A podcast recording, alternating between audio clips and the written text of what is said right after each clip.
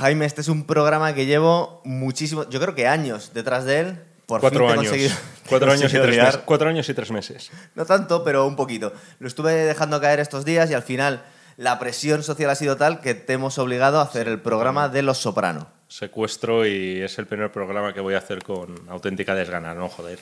O sea, no, no, vengo... A ver, no, yo el problema que veía en hacer un programa dedicado a una serie es que a lo mejor esa serie hace como cuatro o cinco años que no veo un solo capítulo y a lo mejor carece un poco de sentido porque evidentemente no me acuerdo de ni siquiera de los plot twists que son claves, pero bueno, hemos hecho un poquito de, de repaso enciclopédico y también de algunos clips, porque al, al final es curioso, pero YouTube es que está lleno de recopilatorios maravillosos de Los Soprano. Que te hacen casi el trabajo, ¿verdad? Es que en algunos casos sí, o sea, es decir, hay un vídeo que es todas las muertes de Los Soprano. Es más, te ponen hasta las que ocurren eh, fuera de escena. Sí. Que te dicen que ha muerto alguien, pero no lo vemos, ¿no? Efectivamente, eso es. Sí, sí, sí. Oye, eh, tradicionalmente se ha dicho, bueno, es que se dice muchas cosas, pero en la época dorada de la serie se empezó con Los Soprano y The Wire. Se suele considerar por la crítica y por Gonzalo también la mejor serie de todos los tiempos. Eh, yo no sabría decir si me gusta más o menos The Wire. Yo creo que es como a quien quiere más, a papá o a mamá, pero está ahí arriba que todo. son muy complementarias, eh, son también valores diferentes. Es decir, que puedes pensar que comparten una misma raíz psicológica a la hora de evaluar lo que es la- el crimen organizado, Sí. un poco meterse de verdad en la mente de un mafioso, con más o menos empatía en algunos casos. Yo creo que hay más cercanía y más costumbrismo en Los Soprano Sí.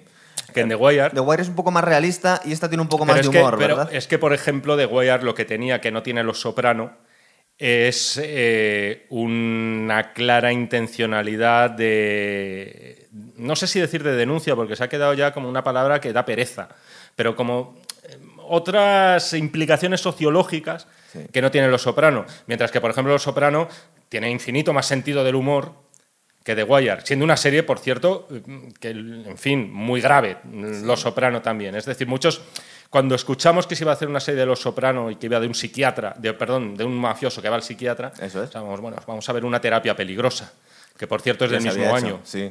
Eh, y nada más lejos de la realidad a medida que van avanzando las temporadas. Vamos a contaros un poquito primero lo que es la premisa. Supongo que la conocéis todo, porque esto está lleno de spoiler. La idea original era elegir 10 momentos claves que nos han encantado de la serie, Sí. sin decirnos los que hemos elegido cada uno, con lo cual es posible que nos pisemos uno a otro y diremos, uy, se me había ocurrido a mí, el tuyo es mejor que el mío. Sí.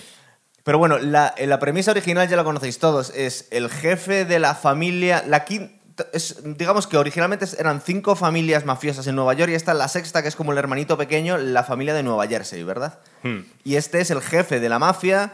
Eh, en el- al principio de la serie no es exactamente el jefe, es el, cap, el subcapo, me parece que todavía no ha llegado al... Aunque es el jefe de facto, todavía no ha tomado las riendas de la organización y está teniendo ataques de ansiedad, se está desmayando y decide ir al psiquiatra poniendo en riesgo su reputación, incluso su vida, porque es algo peligroso lo que está escogiendo hacer, ¿verdad? Que- que esto curiosamente, además me di cuenta el año pasado, preparándome, est- estuve escribiendo sobre la trilogía del Padrino, que por cierto, quizá habría que mencionar el Padrino. Hay que mencionarla del mismo, mucho. del mismo modo que hay que mencionar el cine de Scorsese, porque son dos precedentes con los cuales, sin los cuales, no se entendería una serie como Los Soprano. Yo creo que es heredera directa en ese sentido. Hay cameos de todos ellos. Y es que aparte ahí eh, puedes contar más de una decena de actores que han aparecido en las películas. Hasta de, Martin, de Martin Scorsese sale haciendo un mini sal- cameo en una salía- discoteca. Sí.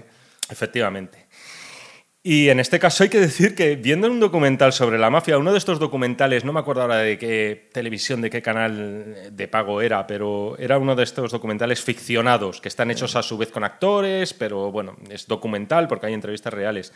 Y resulta que viendo la historia de uno de los, no era capo exactamente, era una especie de consiliere de, de Lucky Luciano, Sí. el cual conformaban las famosas, una de las, fue el creador, mejor dicho, de la famosa comisión que eso da pie a las cinco familias de Nueva York, que es algo que toma eh, prestado y readaptado eh, Mario Puzo Sí. y después la película de Coppola, pues resulta que hay un personaje clave ahí que es un tipo llamado Frank Costello, que es como una especie de hombre de muchísima confianza de Lucky Luciano, de Mayer Lansky, que era la cabeza de, de lo que era la mafia judía. Sí. Este Frank Costello dicen que se inspiró mucho Vito Corleone. Tú le oyes hablar en alguna comisión de estas de investigación de la mafia y dicen que sacó de ahí la voz rasgada.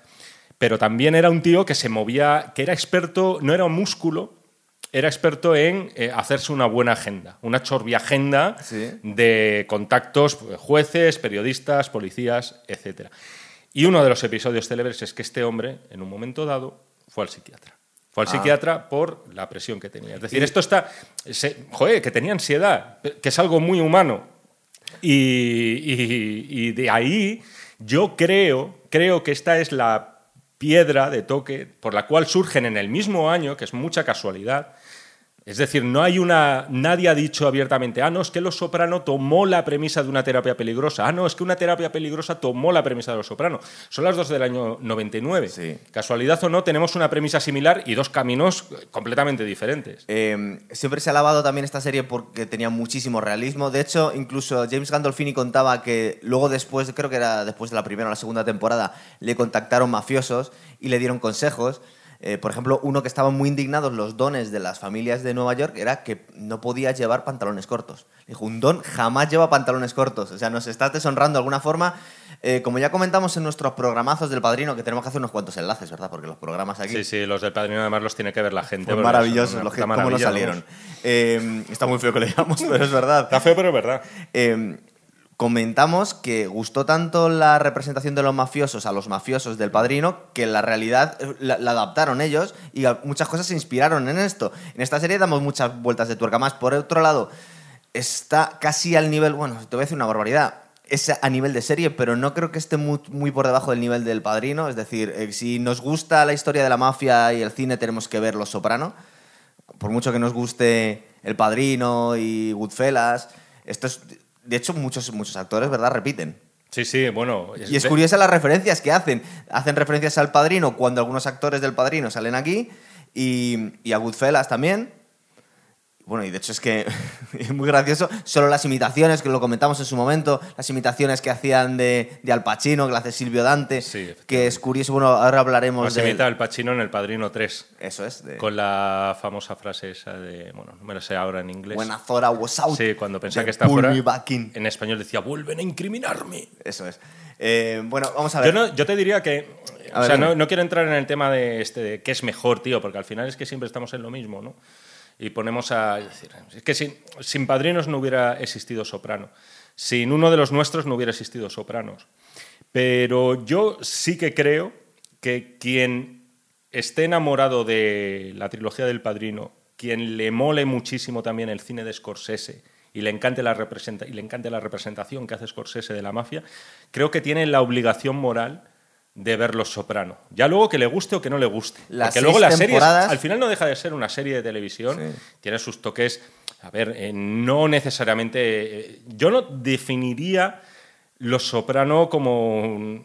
O sea, es- vamos a volver otra vez a lo del realismo, al hiperrealismo y tal. Hay cosas que son, en fin, muy peliculeras también, ¿no? Y otras tremendamente realistas. y ¿eh? otras son tremendamente realistas y ya hablaremos de esto, por ejemplo, en el tema de las muertes de los sopranos. Es que las muertes de los soprano eh, a veces son perfectas en su simplicidad, en lo directas que son, sin ningún tipo de sentimentalismo, que eso también lo vemos.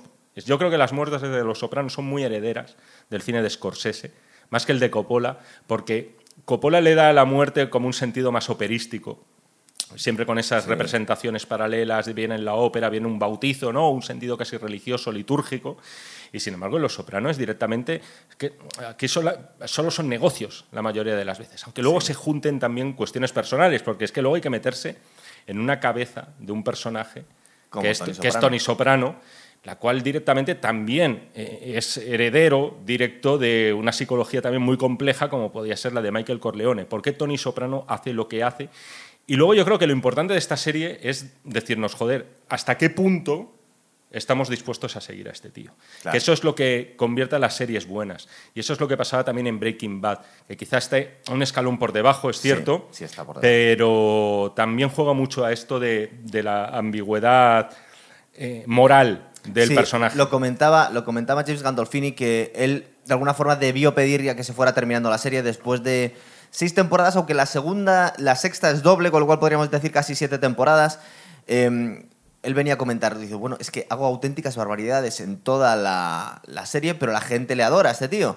¿Por qué? Porque de alguna forma, aunque no tomaríamos las mismas decisiones que Tony Soprano, entendemos sus motivos. Entonces, no es lo mismo ver a, a Javier Bardem en No Country for Old Men haciendo esas barbaridades que a Tony Soprano, que hay barbaridades grandísimas que hace, pero entendemos un poco sus razones. Sus razones no tienen por qué ser las nuestras, pero entendemos un poco eso. Y luego también no nos podemos dejar, que yo intuyo que va a ir por ahí mucho en nuestros top 10 de cada uno, el desfase y la fiesta de humor que es esta serie, que por un lado es súper salvaje, súper realista, pero esto, esto, este humor que tiene, políticamente incorrectísimo. Eh, yo no sé si hoy en día, aunque trata muchos temas de, de gran actualidad, por lo menos en, en, mi top 10, pero esto no sé si podría sacar hoy en día, ¿eh?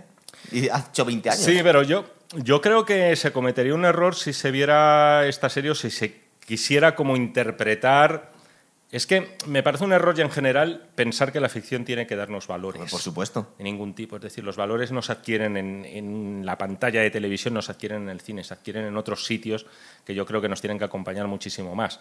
Es decir, el cine es que en el momento en el que, en el momento en el que le obligas a alguien a, a, incluir lo que no quiere, ya no es, decir, ya no es una película, ya será otra cosa. No lo voy a llamar de ninguna otra forma, pero ya no será, por así decirlo, una forma de expresión, una y perdón por la pretenciosidad en decirlo, pero una obra de arte. Es decir, en el mismo momento, además, para mí yo siempre defiendo que una película o incluso una serie de televisión es de las cosas más artísticas que se pueden hacer en la vida, porque tienes trabajo de fotografía, tienes eh, trabajo de vestuario, tienes trabajo de actuación, tienes el mismo trabajo de dirección. Es decir, eh, son un montón de disciplinas. Por supuesto, las bandas sonoras, que por cierto, la la, es brutal. El, Los Soprano tiene una colección de canciones maravillosas. No sé si está editado, por cierto, pero es una. Está en Spotify, ¿eh? Incluido, Y- incluido el último tema, Don't Stop Believing, de Journey, que siempre. Pero encuentras de todo. No tiene buena fama ese tema, porque se suele considerar un grupillo hortera y tal, que posiblemente lo era, pero es un tema. Pero es que Tony era un poco hortera a ratitos también, ¿verdad? La música que escucha. Pero escuchamos el músico que escuchamos, el Badabing, es impresionante. No, lo que te venía a decir de. Pero no, pero sí que efectivamente, que no se cometa el error de decir, es que esta, esta serie está defendiendo una serie. No, no, no, vamos a ver. Esto es, es el crimen organizado y Ahí son italoamericanos. Que si alguien se tiene que quejar, si alguien tiene, vamos a decir, el derecho a cierto pataleo, será la comunidad italoamericana. que son los, los que más apoyan esto en realidad. De hecho, hace mucha gala de todo este dilema en la, en la serie. De hecho, creo que es el ex marido de la psicóloga. Es un tío ofendidísimo por, por la representación que hacen en el cine y en los medios de comunicación de los italoamericanos. La inmensa mayoría de los actores y los creadores de esta serie son todos italoamericanos. Están encantados con la representación y dicen que casi es de, eh, de lo más orgulloso que se sienten de su aportación aquí.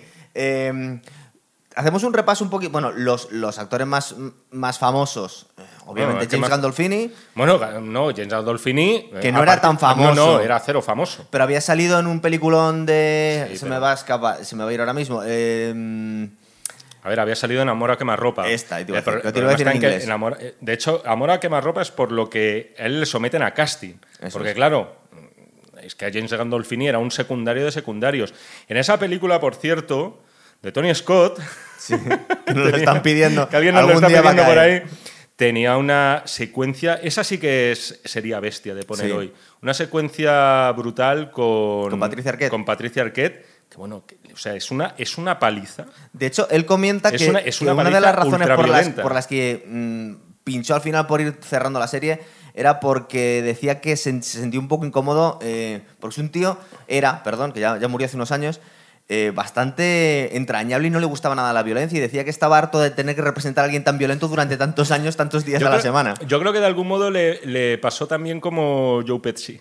Que Joe Pesci, o sea, no tiene antecedentes de. O sea, tú ves a Joe Joe, Pesci. ¿tú te crees que es así? Joe- de hecho, Joe está Pesci dicho por, por mafiosos. Hay muchos vídeos en YouTube. De hecho, hay un, hay un ex mafioso reconocido, el, el tío que más alto ha llegado en la mafia y que ha salido de la cárcel, que se llama Michael Francese, que hace unos vídeos muy guays analizando las películas y si esto es realista o no.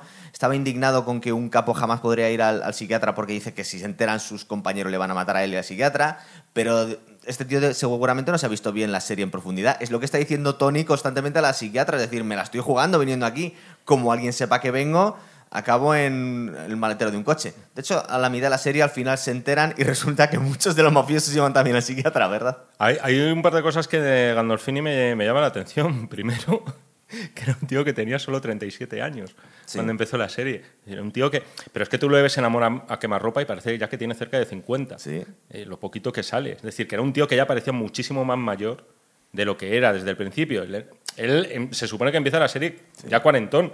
Y de hecho es muy gracioso que su sobrino, que es el actor Michael Imperioli, que, que es Christopher Mortisanti, que salía, eh, tenía también un papel clave en uno de los nuestros, un papel clave no, mejor dicho, un papel que todos recordamos porque es al pobre diablo, le llaman araña, Spider, Sí. es el que le vuela primero la pierna a Joe Pesci y cuando le dice, no sé, le manda la mierda o algo así, Joe Pesci directamente le pega un tiro y se lo carga. Este tío tenía solamente un año menos que Gandolfini y es su sobrino. Fíjate. O sea, eh, claro, es que Gandolfini al final, este, fue, este es un claro ejemplo, eh, y que se me entienda bien, eh, pero eh, fue un one hit wonder, a su manera. Es decir, Bueno, luego después tuvo- de Los Sopranos la gente la adoraba y... Sí, sí, pero es un tío que eh, es que mm, nació su estrellato con Tony Soprano y murió también con Tony Soprano. Es decir, era, era muy buen actor y apareció en más películas, y, pero es que eh, creó algo tan monstruoso en todos los Sí, que sentidos. luego no te lo puedes sacudir es, ya. que se- es que no te lo podías sacudir. Pues le pasa un poquito como, como a Walter White también. Total. Es verdad que Walter White eh, ya había tenido una serie de éxito. Bryan Cranston era más, era más eh, veterano, es verdad, pero es que son papeles al final que, que para lo bueno y para lo malo te, te acaban engullendo. Y Y, es- este tío murió jovencísimo. Ah, es que al final sí, estaba muy, muy, muy gordo. Murió con cincuenta y pocos años, con, es muy- con y pocos años en, en Tormina, en Sicilia. Creo que Es estaba verdad. en un festival de Eh, cine. o Roma, algo. por ahí, sí, estaba en Sicilia. Estaba en Sicilia, sí. Eh, Curioso, ¿eh? Que muriera en Sicilia. y es curioso también como alguien que este tío le, le adora a la gente. Era un tío enorme, gordo, calvo, que no era el tío que te imaginas de, de leading actor para nada, de actor principal. Y el tío se hizo, de hecho es que, mm, bueno, de hecho lo consideraban como de los tíos más sexys de Hollywood. Al final que decía que me hace muchísima gracia cómo pueden a mí con mi físico, simplemente por lo que transmitía en pantalla. Es decir, si nos hizo alguien muy, muy entrañable, cuando a ratos era un auténtico animal, ¿verdad? Era muy gracioso, eso sí. Además, ese. Se, joder, se da una. Yo no sé si fue buscado o no, pero la degeneración física de James, Ga- de James Gandolfini y de Tony Soprano, por tanto, a medida que van avanzando las temporadas. Que va engordando, dices. va engordando la respiración de Tony Sí. Soprano. O sea, es, Es que, que- hay un momento dado en el que se le está oyendo respirar todo el rato de del pura, personaje. de pura obesidad. De ir cansándose al subir escaleras. la voz también, joder, se le va volviendo como muy nasal. Sí. Si te fijas al final de la serie. O sea, eh, sufre como. Yo creo que. No sé si fue buscado o no. Y si directamente. eh, Joder, James Gandolfini se dejó No, llevar. no, Era buscado. De hecho, él comentaba en entrevistas em, que si adelgazaba no se movía igual, con lo cual de alguna forma fue un poco requerimientos del guion estar gordito. Cuando bajaba un poco de peso para algunos papeles decía que ya no se movía igual, que tiene que ser una especie de mole, un ogro. em, y que luego, por ejemplo, no, pues que, básicamente que, que cuando escuchamos a James Gandolfini hablar, eh, tiene un acento que no se parece absolutamente nada a la voz de, de Tony Soprano. Es decir, es un tío con una voz muy, muy, pues, pues, eh, muy finita, muy, muy dulce. Eh, no tiene para nada el acento. Nosotros somos españoles, hemos visto la, la- la serie en versión original, pero pillamos un poquito el acento. Cuando vemos la diferencia entre su voz y el acento de Nueva Jersey, entendemos lo que es. Todos los tacos, todos los insultos son propios de esa región. Es decir, es un trabajo de investigación brutal. El que hizo David Chase, que es el Sí, creador de la serie. No, no lo hemos mencionado. Otro y por cierto que es ita- italiano, que el apellido no nos lo deje caer. Sí. Otro también que, que, bueno, que tampoco presagiaba que iba a convertirse en, el, en uno de los showrunners de, mayores de la historia después de esto. Era un guionista que, bueno, tampoco, o sea, había trabajado para buenas series de televisión, pero nada hacía presagiar que se iba a sacar de la manga una sucesora directa de eh, Coppola y de Scorsese. O sea, sin ir más Total, lejos, ¿no? Y hablando es. así en claro. Y al final ha creado pues eh, una de las tres series, por lo menos, que hay que ver antes de morir. Curiosamente, tengo que decir que, no sé si querías mencionarlo, eh, me vi eh, de Many Signs of Newmark, Sí. que aquí la han titulado Santos Criminales en España. Que se supone Y que bueno, es la secuela de. precuela. Precuela, cierto. es precuela de... De Los Soprano. Sí, pero es verdad que es una la voz película... en off la pone Christopher. Sí, que por cierto, si no habéis visto la serie, claro, no veis la película porque... Pero si no han visto la serie deberían quitar el programa ya, No, porque vamos eh, a sí, no, a pero la que a lo mejor alguien ve eso y claro, ya empieza por una cosa que dices, joder, que, que- que creo que ocurre además en la última temporada. Sí. Pero bueno, la cosa está en que, bueno, una peli para fans. Es decir, a Total. mí, com- como película aparte, es verdad, a mí me ha sabido un poco a poco, sobre todo porque se centra en un personaje del cual se nos, creo que no aparece nunca. Es el padre de Christopher. Es el padre de Christopher, que se supone que tuvo un ascendente muy grande sobre Tony Soprano Sí. a la hora de hacerle virar a... Pero tiene cosas Tiene, algunos, tiene algunos guiños Sí. eh, a cosas posteriores. Y de está muy bien Soprano. porque, como hemos comentado, James Gandolfini murió, creo que fue en el 2008 o 2009, por ahí no me acuerdo. Ahora esto lo estoy diciendo de memoria. Pero han cogido a su hijo, que se parece un montón, haciendo de él de joven, y la verdad es que da el pego. Y luego, bueno, hay muchas referencias a Los Soprano que si sois muy fans, como nosotros, pues la tenemos que ver. Otra cosa es que os guste o no, pero algo, algunas cositas chulas sí tiene. Luego tiene además una cosa de los soprano que también, mm, ya lo has dicho, pero comentarlo un poco es que la forma de hablar de ellos y las expresiones de ellos es que te viralizan. O sea, cuando una vez. ¡Oh, what the el- fuck! o sea, el. ¡Oh! ¡Oh! como- además, me hace mucha gracia Lo que, todos, que, se ofe- que se ofendan tanto, a veces porque alguien eso, le dice fuck you, tal, y de repente todos se ofenden. O sea, gente que acaba de asesinar a alguien, por ejemplo, ¿no? Luego me vuelve loco el uso de la frase get the fuck out of here. Sí. Porque, ¿sabes a qué me ha recordado eso? Sería una tomar, vete a tomar por No, culo. pero es que me ha recordado mucho a una cosa de, de- que debe ser como muy de la mafia de la zona de Nueva York y tal, que hablaban en una película que a mí me gusta mucho, que es Donnie Brasco, Sí. la película con Johnny Depp y Al Pacino, basado en un infiltrado en el FBI. Que está dicho por mafiosos que se, es muy cercana a la realidad de esa película, especialmente esa película. La de Donnie Brasco. A mí es una película. Al Pacino está para comérselo, además. Hay un momento en el que, claro, ellos están. Pistone, que es como se llama el agente interpretado por Johnny Depp, pues eh, está grabando todo lo que dice. Y entonces, un agente le dice: Oye, ¿qué es esto de olvídalo que están diciendo todo el rato? Hmm. La frase en inglés es forget about it. Y entonces Johnny Depp empieza a decir que forget about it significa desde vete a tomar por culo hasta cosas, no ¿no? me vaciles, hasta déjame en paz, tal. Dependiendo Y de la inflexión, y- quieres decir. Y, y dependiendo del contexto. Claro.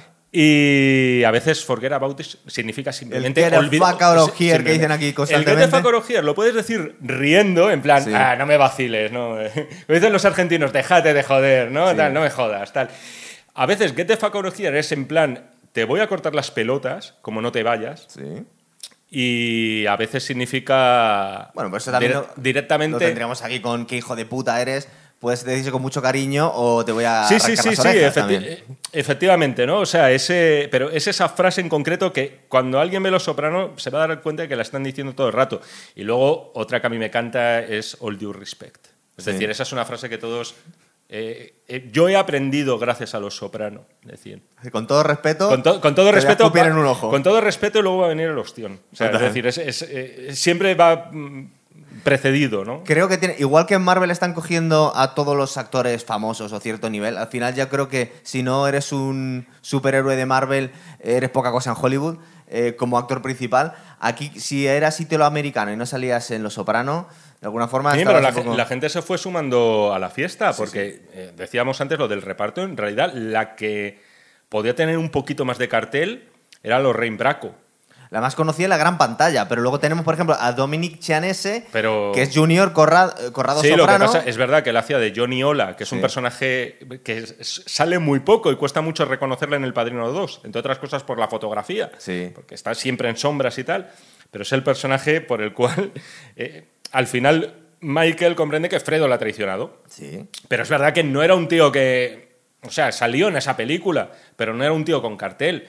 Pero es Eddie, Eddie es- Falco, que tampoco, eh, Claro. por supuesto, o sea, nadie. Y luego es verdad que se fueron sumando, digamos, rostros más populares. Por ejemplo, el actor que hace de Phil Leotardo, Sí. que es Frank Vincent, es un tío que, que al final en las dos películas grandes de la mafia que ha tenido Scorsese, eh, de verdad, de... salía bastante. Sí. Y además eh, en dos momentos eh, muy claves. Sa- ¿Sabes lo que es muy guay? Frank Que- Vincent se llama Y luego Steve Buscemi. Claro, que Steve, que sale, Steve cierto, Buscemi al final fue como el, el- el más estrella y luego para un papel relativamente pequeño y muy Pequeñito. secundario. Es verdad que es muy guay, pero es pequeñito. Lo curioso es que nos están retratando a mafiosos obsesionados con el padrino, como parece ser que eran los, los, los mafiosos de verdad, pero es que son algunos actores que salieron el padrino. Entonces, como. Sí, sí, es como fiesta es, padre, es un metaverso. sí, sí, Total, sí. ¿verdad? Es metacinematográfico y de hecho creo que hay algún momento en el que eh, creo que es cuando eh, Tony Soprano no montaba un monta un cine como en su casa. Yo no sé si es para ver el padrino o Sí, alguna de estas. Oye, eh, Bueno. fricadas, fricadas varias que tengo que contar. Eh, yo, psicoanalizándome a mí, cuando veis la, la sintonía que empieza, con la que empieza el fantasma la máquina, Yo estaba pensando, digo, ¿de dónde saqué yo esta composición? Es ver- yo lo he es pensado. mi pequeño homenaje a la secuencia de Los Soprano. Ya lo habías pensado tú también. Lo- o sea, es tan evidente. Lo- porque nos están preguntando gente. No, me he, dado, me he dado cuenta estos días viendo la cabecera de Los Soprano. Dice, ¿qué me suena esto, verdad? Sí, porque A además, nuestro programa. además coño. me fijé en el detalle de que, claro, la serie empieza en el 99, eh, entonces cortaron un plano en el que se ven las Torres Gemelas de Y Nueva en York. nuestra serie empieza en el 2019, una cosa así. Eh, sí. Coincidencias. No, empezó antes, ¿eh? 2018. Pero bueno.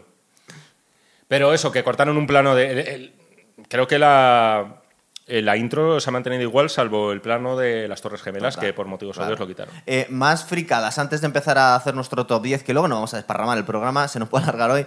eh, Sabes que una de las cosas principales también de la serie, también la relación que tiene con su madre. La madre que es una auténtica bruja, es una tía que de alguna forma le ha hecho como es. Y es curioso, como contaba James Gandolfini, que cuando leyó el primer guion, que decía esto es maravilloso, pero le fue a David Chase y dijo, tengo un problema con este personaje. Dice, esta mujer, dice, es un poco increíble, una madre italiana no puede ser tan, tal bicho.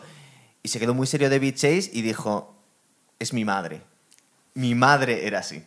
Y parece ser que hasta cierto punto era... era Sí, yo lo que no, lo que no sé es, eh, o sea, que si su Es madre una se- mujer con muchísimos segui- traumas se- que- seguía viva cuando esto. yo pues, ¿qué supongo dices, que, tío? que esperó a que muriese para es que, retratarla es, que así. es, porque- pues, es uno de los personajes más desagradables de toda la serie. Pero la vemos sufriendo hasta cierto punto también y que ella misma intuye en algunos momentos, bueno, esto lo contaba Carmela, que, que ella sabe que está dañada y que es alguien odioso, pero joder, Fí- Fíjate si acaba habiendo paralelismos entre los padrinos y, y los soprano, que eh, estaba previsto que este personaje, no me acuerdo ahora del nombre de la actriz, por cierto, una actriz muy veterana, estaba previsto que en la segunda temporada, creo que sí. eh, se desarrollara una trama que era golosísima de ella declarando para los federales en contra de Tony. Hay un momento que medio amagan con El eso, el- sí. Amagan no lo pudieron llevar a cabo porque la actriz murió. Ah, Entonces eso le obligó a David Chase a cambiar todo el guion que tenía Que, por establecido. cierto, eh, en la siguiente temporada hicieron una especie de truco con la cámara en la que metieron su cara Sí. y se nota bastante. No, se nota bastante ahora, pero hay que decir que la gente en su día se lo comió con patatas. Y esto al final eh, viene también a demostrar que se nos eh, educa la- el ojo y la mirada para según qué cosas. Ah, Dicen que es de los primeros casos en los que se revivió a una persona con, con tecnología informática. Es curioso Pero- que como utilizaban tantas frases hechas, como estás comentando tú, eh, prácticamente Sí, lo no tuvieron... rellenar, claro. lo, lo rellenaron así, de hecho. O sea, esa, esa actriz estaba, estaba muerta y consiguieron hacer unas cuantas escenas simplemente utilizando frases y clichés hechos ya. A mí, en todo caso, lo que decía, que me, record- me recordó mucho esta historia, algo que ha pasado también en Los Padrinos, ¿no? Y sobre todo en la tercera parte, cuando Robert Duvall dijo que él, no, él quería más pasta por participar en todo su derecho. Y tuvieron que cambiar toda la trama y hacer que hubiera muerto, ¿no? Sí. Al final incluso ocurrió eso, porque cuesta pensar que esta serie se ha rehecho de, de un bache tan importante. Hubiera sido brutal ver qué hubiera pasado. Que es lo mismo, o sea, llega hasta tal punto Pero ¿no te que lo mismo que- ves a Tony Soprano matando a su madre. To- o sea, Total. Eh, ha- habría sido un giro muy guay, ¿eh? Eh, pero Eh, no, ¿no te da la sensación que es algo... ob- Obviamente luego los que nos habéis enterado, esta mujer murió y la tuvieron que matar en la serie, pero había muerto en la vida real. Pero a mí, eh, yo creo que me enteré después de haber visto la serie y no me supuso nada traumático. De alguna forma lo vi bastante natural. Nos llevaban amagando mucho tiempo. Esta mujer recuerda que siempre estaba diciendo el día que me muera, el día que me muera. Es decir, una mujer que la muerte estaba constantemente en sus conversaciones. Entonces no nos pareció que fuera un pegote meter la muerte de Tony, ¿verdad? De, perdón, de la madre. No, porque al final la serie es verdad que también corre como con cierta naturalidad y lo que decía antes, ¿no? El tema del costumbrismo. Y en plan de estos tíos, estos gángsters que llevan chándal y que llevan eso y que van con la bata de andar por casa y todo esto. Entonces de repente me acuerdo que la muerte de esta mujer se, también es fuera de cámara. O sea, de Sí. repente llega Tony a su casa y se queda... Está con la rusa que le falta una pierna, que es la que está cuidando a la madre. Y- Efectivamente, y le sí, llama, ¿verdad? No, creo, creo que se lo decía Carmela, me parece. al- Sí, pero le ha llamado ¿no? la, la cuidadora. Sí, eso es, Luego eso tenemos sí, sí, por ahí. Eh, uf, yo creo que podríamos empezar a soltar, Vamos a ir- a soltar vamos- el top. vamos a y vamos sí. a ver si, si yo, yo supongo. Tú has dicho muchos momentos de, de humor, pues yo estoy viendo aquí, creo ¿No que los ninguno, tienes? tío. Pues estos van a ser los He míos. elegido, o sea, me ha quedado esto súper luctuoso. Eh, no es por nada, tío. pero- Sería grandísimo que, que no nos pisáramos ninguna escena. Eso querría decir que la serie es tan genial, a tra- a través de esas seis temporadas y media, A ver, yo también quiero decir que. que podemos que- elegir un top 10 que al cada uno y no pisarnos. O sea, el que sea fan de la serie eh, va a pensar, joder, vaya top que ha hecho más. eh, más conservador, podríamos decir. O sea, Algunos de mis decir, momentos no son muy tontos, pero es que me encantan, no, lo siento. yo he elegido momentos muy... Muy icónicos. eh, Muy claves, sí, sí, sí. sí. Vale. También quiero explicar el por qué me han gustado, claro. Vale. Eh, empiezo yo y luego te lo paso a ti, por ejemplo, Venga. ¿te parece? A ver, si dale. le cojo yo. Básicamente es todo el capítulo. Está considerado por muchos y por mí también el mejor capítulo, que es de Pine Barrens. Es el capítulo en el que van a cobrarle a un ruso, El de la nieve. al de la nieve, Polly y Christopher. Tienen una discusión súper estúpida y acaban cargándoselo al, al tío este que era eh, uña y carne con el jefe de la mafia rusa, con lo cual le ponen en un problema a Tony. Y todo el enredo súper tonto de que se lo, creen que se lo han cargado, le meten en el maletero, se lo llevan a enterrarlo y resulta que sigue vivo y le tienen que perseguir. A mí me parece eh, un capítulo genial. Es verdad que no salen mucho los actores principal- eh, principales. Tenemos a Christopher y a Polly todo el tiempo. Tenemos luego que le van a rescatar Tony y le va a rescatar Bobby Bacala, que es un tío genial también, este tío tan gordo que comenta, tiene un podcast muy, muy, pues muy potente en Estados Unidos. Eh, el tío cuenta que las primeras temporadas le hacían ponerse un traje de gordo y cuando llegó la tercera le dijeron de repente no hace falta que te lo pongas más y dice que le, que le hizo mucho daño a su autoestima. ¿Cuál es el momento más guay de este? Que os digo, mira, lo tengo a punto. Es el- la temporada 3, capítulo 7, lo tengo aquí. Mm. Eh, no sé si recuerdas que iba la cobertura en el, en, los pin- en el pinar ese. Y les cuentan, les llama a Tony a ver qué ha pasado, si han cobrado el dinero de este ruso. Y le dice, "Uf, se ha torcido la cosa, Tony no te lo vas a creer, pero bueno, le tenemos en el maletero, lo vamos a enterrar. El tío pierde los papeles completamente y le dice mm, algo así, a ver si no destripo, eh, entre comillas el chiste, le viene a decir como, eh, este tío era un ex Spetsnaz, que es de los comandos especiales rusos, y mató a 16 chechenos. ¿Qué pasa? Que Polly no escucha bien la conversación y le dice a Christopher, no te lo vas a creer. Era decorador de interiores y mató a 16 checoslovacos. Ah, vale, vale. sí la cara que pone Christopher es decir, dice, pero su casa era una puta mierda, no entiendo nada. Y es un- porque esto es eh, una serie muy dura, muy, muy realista, pero por otro lado tiene a veces un humor muy tonto que te Sí, descarga sí, mucho, ¿verdad? Y se te hace más, más ameno, porque si no esta serie para el gran público habría sido demasiado arisca, ¿verdad? Si no le metes esta- estos desfases. Sí, al final eh, también tenía ese sentido del humor, un poco la, eh, las pelis de Scorsese, ese sentido. O sea, hay cosas que son objetivamente graciosas, porque al final estás viendo que hay gente, a veces con no demasiadas luces tampoco, ¿no? Es que aquí muchos de los mafiosos Y- muy listos no y son. ¿eh? concretamente el personaje de Pauli, que Es genial. Bueno, lo- luego hablaré de él, pero me parece, a mí, yo lo odio con todas mis fuerzas. Pero muy gracioso. Pero ¿Verdad es- que es- hace un chiste y lo repite a es todo lo, el mundo? Es, es lo más miserable. Sí, sí. Para mí, es- bueno, luego, luego sí que lo comento. Entonces, este ¿qué- capítulo es raro, ¿eh? Porque es, de, es un poco de estos de. eh, no sé si tanto, pero como el equivalente al. Es como el capítulo raro que toda serie de culto acaba teniendo. Capítulo de la mosca de Breaking Bad. No, Cierto, no, llega hasta, no llega hasta ese punto. Es más, hay uno más raro.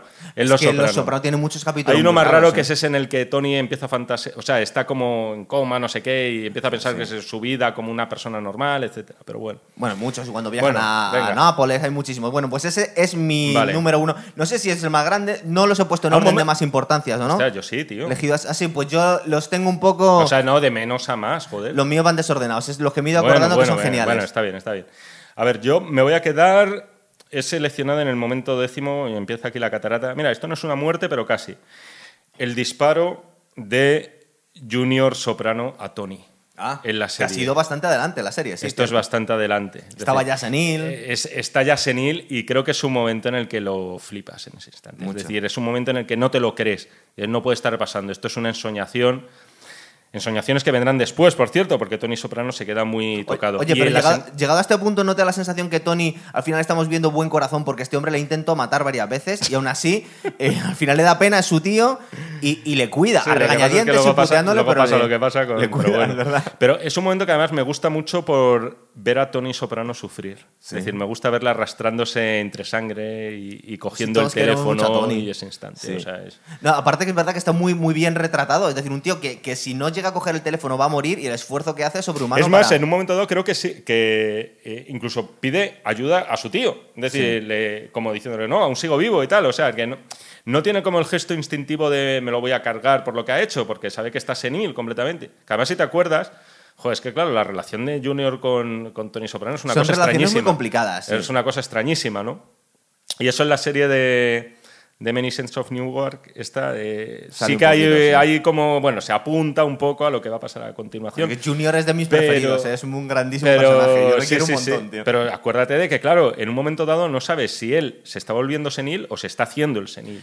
Como por se aquello hizo que la le- madre de Tony. Pero a él, no, incluso al, al propio Junior, en un momento Sí. dado le aconsejan que haga eso, pero es que llega un momento en el que se empiezan a Es que mezclar. como es un tío tan maquiavélico bueno. y intentó escaparse del FBI, pues a veces se ha caído por las escaleras, ha dicho que estaba senil. De hecho, es que estoy recordando que él había dicho unos, temporada, unos, unos capítulos, unas temporadas antes, que se había, eh, se había escapado de ir a la cárcel porque había dicho que estaba senil y le habían declarado que estaba sí, sí, senil. sí, Entonces es no sabemos, claro. Exactamente. Eh, vale, pues ese es tu, tu 10, ¿no? El 10, el 10. Vale, yo voy a mi noveno. Mi noveno, muchos son momentos tontos, es que me encantan, lo siento. De hecho, este lo, es, lo colgo en las redes porque me parece de los mejores. Eh, lo llamo Quasimodo. Es del, de la temporada cuarta, el primer capítulo. Es una conversación súper tonta en un café que tiene mm, Bobby Bacala con Tony. Es algo así como, Quasimodo ya predijo todo esto. es básicamente eso. Y dice Tony, ¿what? Y dice, Nostradamus. Y dice, pues es lo mismo, ¿no? El jorobado de Notre Dame. Y dice, vamos a ver, Nostradamus, Notre Dame, no es lo mismo. Pues esa conversación tan tonta es como, es que es genial, tío. Pero sobre todo por la interpretación que hacen ellos, por, por la inocencia que tiene este Bobby Bacala, que al final es un tío... Es verdad que siempre nos, parece un tío bastante entrañable. Es verdad que trabaja para la mafia, incluso le obligan a matar a alguien, el tío no quería. Es un tío muy inocente y muy bueno. Y de hecho le vemos sufrir muchísimo cuando muere su mujer, como quiera a sus, a sus hijos. Pero es un tío tonto. Es tonto como una piedra el hombre. ¿Sabes? Me alegro mucho que hayas dicho este momento, porque entronca con mi noveno momento, Dale. que es precisamente la muerte de Bobby en la tienda de los trenecitos. Qué penita nos Porque al tío le encantan los trenes. O sea, son ese tipo de detalles también que dices. Que es muy infantil. Que es muy infantil. Y esta hay que decir que es verdad que no era de los peores de la banda de Tony Soprano. Es decir, le vemos Pero matar. de los más malos. le- exacto. Es que eso es curioso, yo no sé quiénes son los malos, Le, ve- ¿no? le vemos matar, pero mm, tampoco tanto. Además, no es por nada, pero este no acaba con.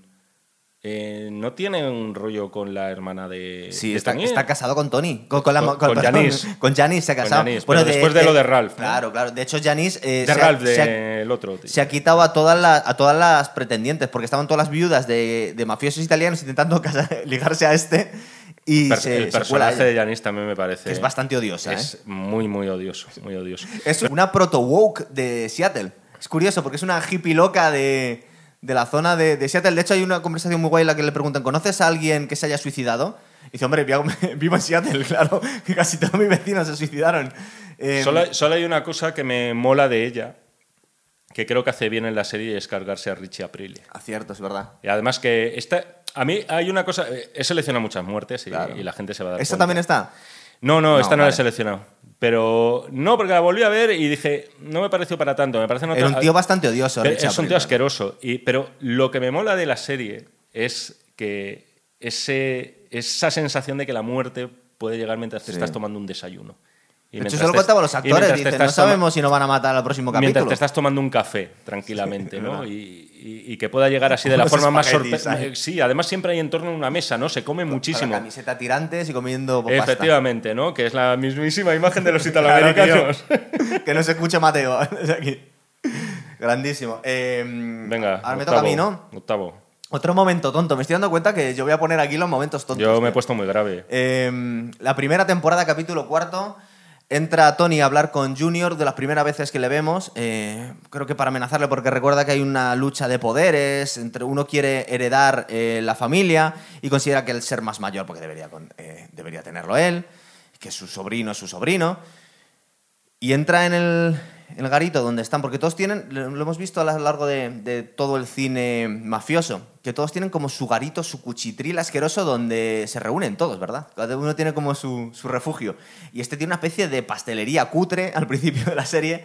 Y está haciendo un chiste súper tonto, porque me encanta, Jaime. Eh, dice, ¿conocéis ese chiste de El Padrino Chino? Que hizo una oferta que nadie pudo entender. Empezaron a despollar todos ahí, ja, ja, ja, y a darse codazos y tal. Eh, tío, me encanta. Es que me encanta el humor de, de Ju- de Junior. Y además hay un problema con, los chistes que cuentan los tanto Tony como Junior. Que como son los jefes de la mafia, todos sus hombres se descojonan de los chistes Y la primera impresión que dice, vale, se están riendo porque es el jefe, te tienes que reír, pero coño, es que algunos chistes son muy buenos, tío. Este tío es cojonudo, tío. Este es muy bueno. El caso es que luego entra Tony y le dice que tienen que negociar a ver quién se va a quedar con la familia. Tony es un tío muy maquiavélico y dice, vas a ser tú el jefe, pero me vas a ceder algunas cosas, que es lo que quería Tony, pues que toda la atención de los federales le vaya a su tío, ¿verdad? Y él mueve los hilos en la sombra. Eso es. Y es una es mi momento muy guay. Son chistes chorra, Jaime. Bueno, a ver, eh, venga, voy a dar la vuelta aquí a uno para Dale. que no. Pero bueno, otro de mis momentos, ahora que mencionas a Junior, que a mí me gusta Más mucho, de Junior, por es favor. una comida familiar que está me empiezo a despollar porque tiene que ser la hostia. Junior. No, es que no es. Junior está en un extremo, eh, Tony está en el otro. Sí.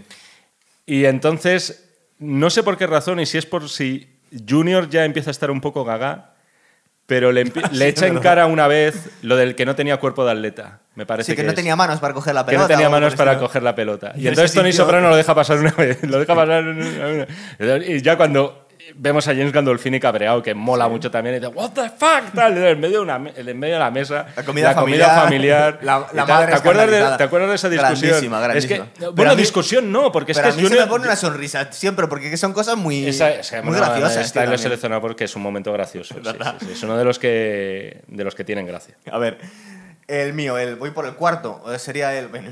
Eh, es...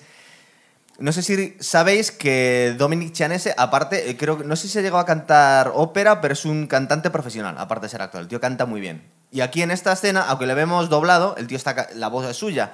En el funeral de Jackie April, el hijo de pues del, del, del primer... Uy, se me está yendo el, el nombre, tío, ahora mismo. El primer jefe de la mafia cuando...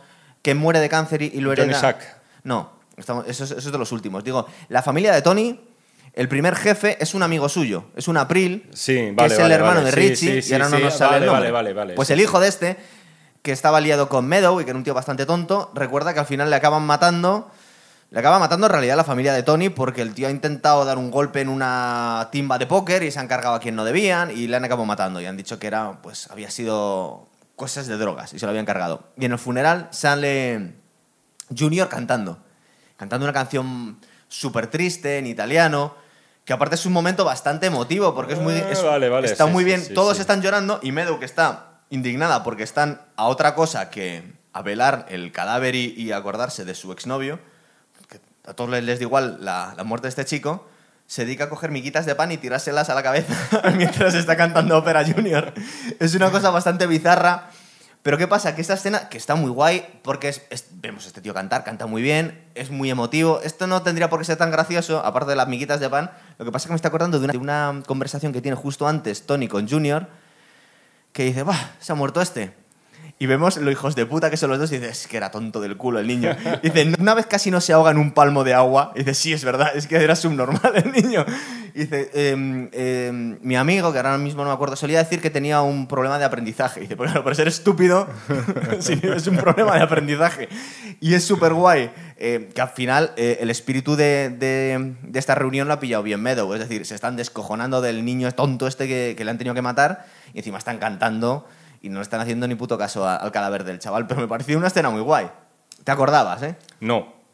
No, eh, no me acordaba. ¿No has acordado ahora? No, no me acordaba, no me acordaba. O sea, pero además hay, joder, hay una frase al hilo de esto de la muerte que dicen muchos los sopranos también, que es algo así como What are you gonna do, ¿no? Como What you gonna do? ¿Qué vas a "What you hacer?" do?". O sea, lo están diciendo constantemente. Sí, se lo toman con una filosofía a la vida. Siempre lo dicen, ¿no? Como no somos nadie, ¿no? Sí. Sería un poco el equivalente en castellano.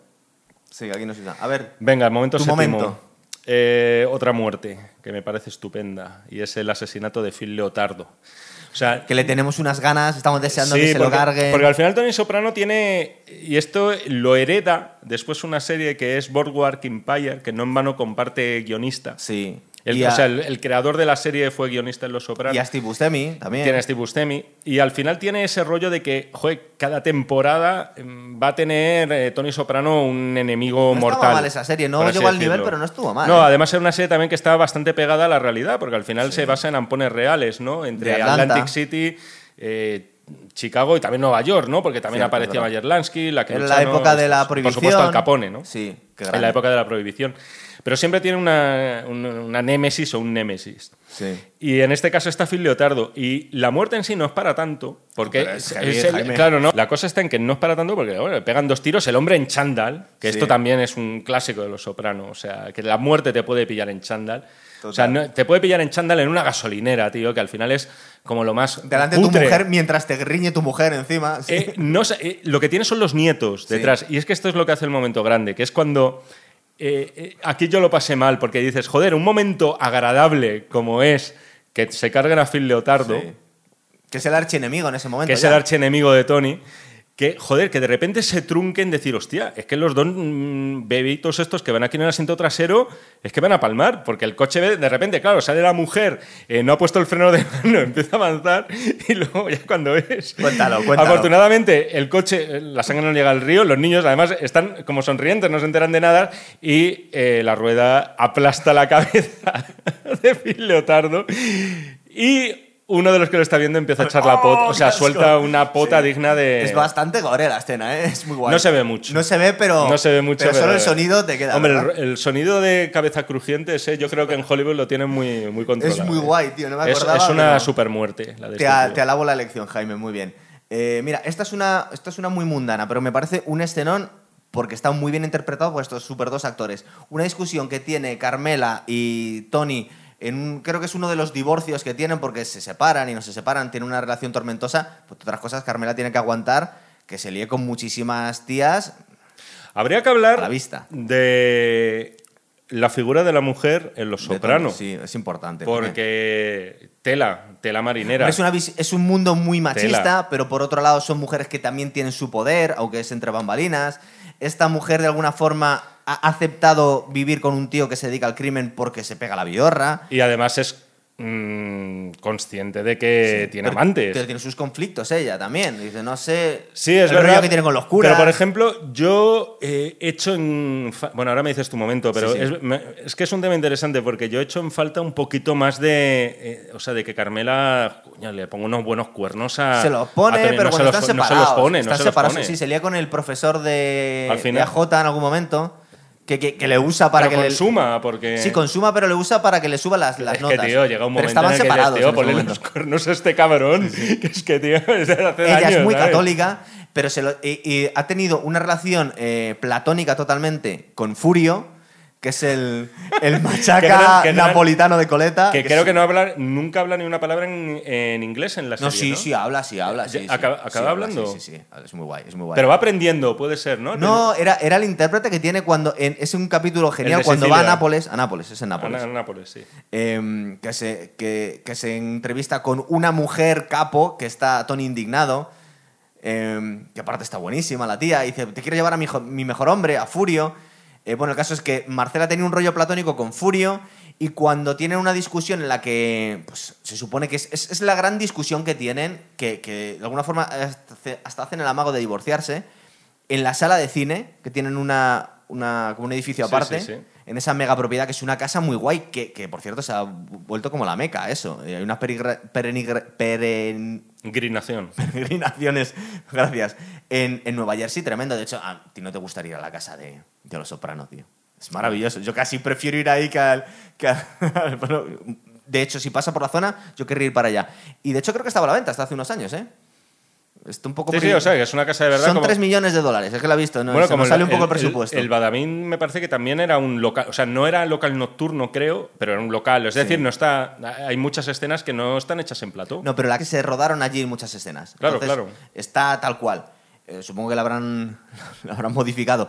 Bueno, pues esta discusión que se dicen todo lo que tenían guardado durante tantísimos años eh, es súper guay está súper bien interpretado. Y aparte le vemos la cantidad de rabia que tienen entre ellos. Más allá de los cuernos que se ponen, eh, le viene a decir Tony también se sincera con ella y le dice todo lo hipócrita que es y lo que, que ella sabe perfectamente que le ponía los cuernos porque vive de puta madre, porque ella le echa en cara, me pude casar con este. Y dice, ya, pero este era un fontanero y tú querías vivir en un castillo. Y esto te ha dado igual. Eh, es muy guay esa discusión. Me recuerda un poco, o que es mucho mejor, eh, a la guerra de los Rose, tío. Es como esa, esa lucha que tenían entre... Sí, es verdad que, hombre, entre- está, es verdad que, joder, pero con muy cuentagotas, pero saca el carácter alguna vez, ¿eh? Pero Total. a veces tú te preguntas y dices, joder, está, o sea, es que no se puede tragar tanto. ¿Recuerda esa discusión cuando, cuando Carmela le confiesa que ha estado fantaseando con Furio y, y Tony casi le pega un puñetazo y atraviesa la pared de la rabia que tiene. Es decir, es una, es una discusión súper... No sé, es un- es un escenón. Es que me Sí, parece un escenón, sí, tío. sí. Eh, ¿Ves? Y me, ahí me he salido. ahí Furio, no es un chiste. Furio, que por tonto. cierto supongo que acabará muerto. No, no lo dicen. Se ha, eh, se ha ido a Italia y en este momento, justo en esta discusión al final, dice, Ah, no, verdad. dice Tony, si aparece en cierto sitio le van a matar. Y ella dice, pero si no ha hecho nada. dice, me da igual. Ostras, ¿te acuerdas del, del personaje del cura? Lo cambian. Del primer capítulo, que es el piloto, al segundo le cambian al actor. Cambian al actor. Pero bueno, sí. yo creo que, que aguanta tres temporadas como mucho. Sí, un tío repugnante. tío. Que además.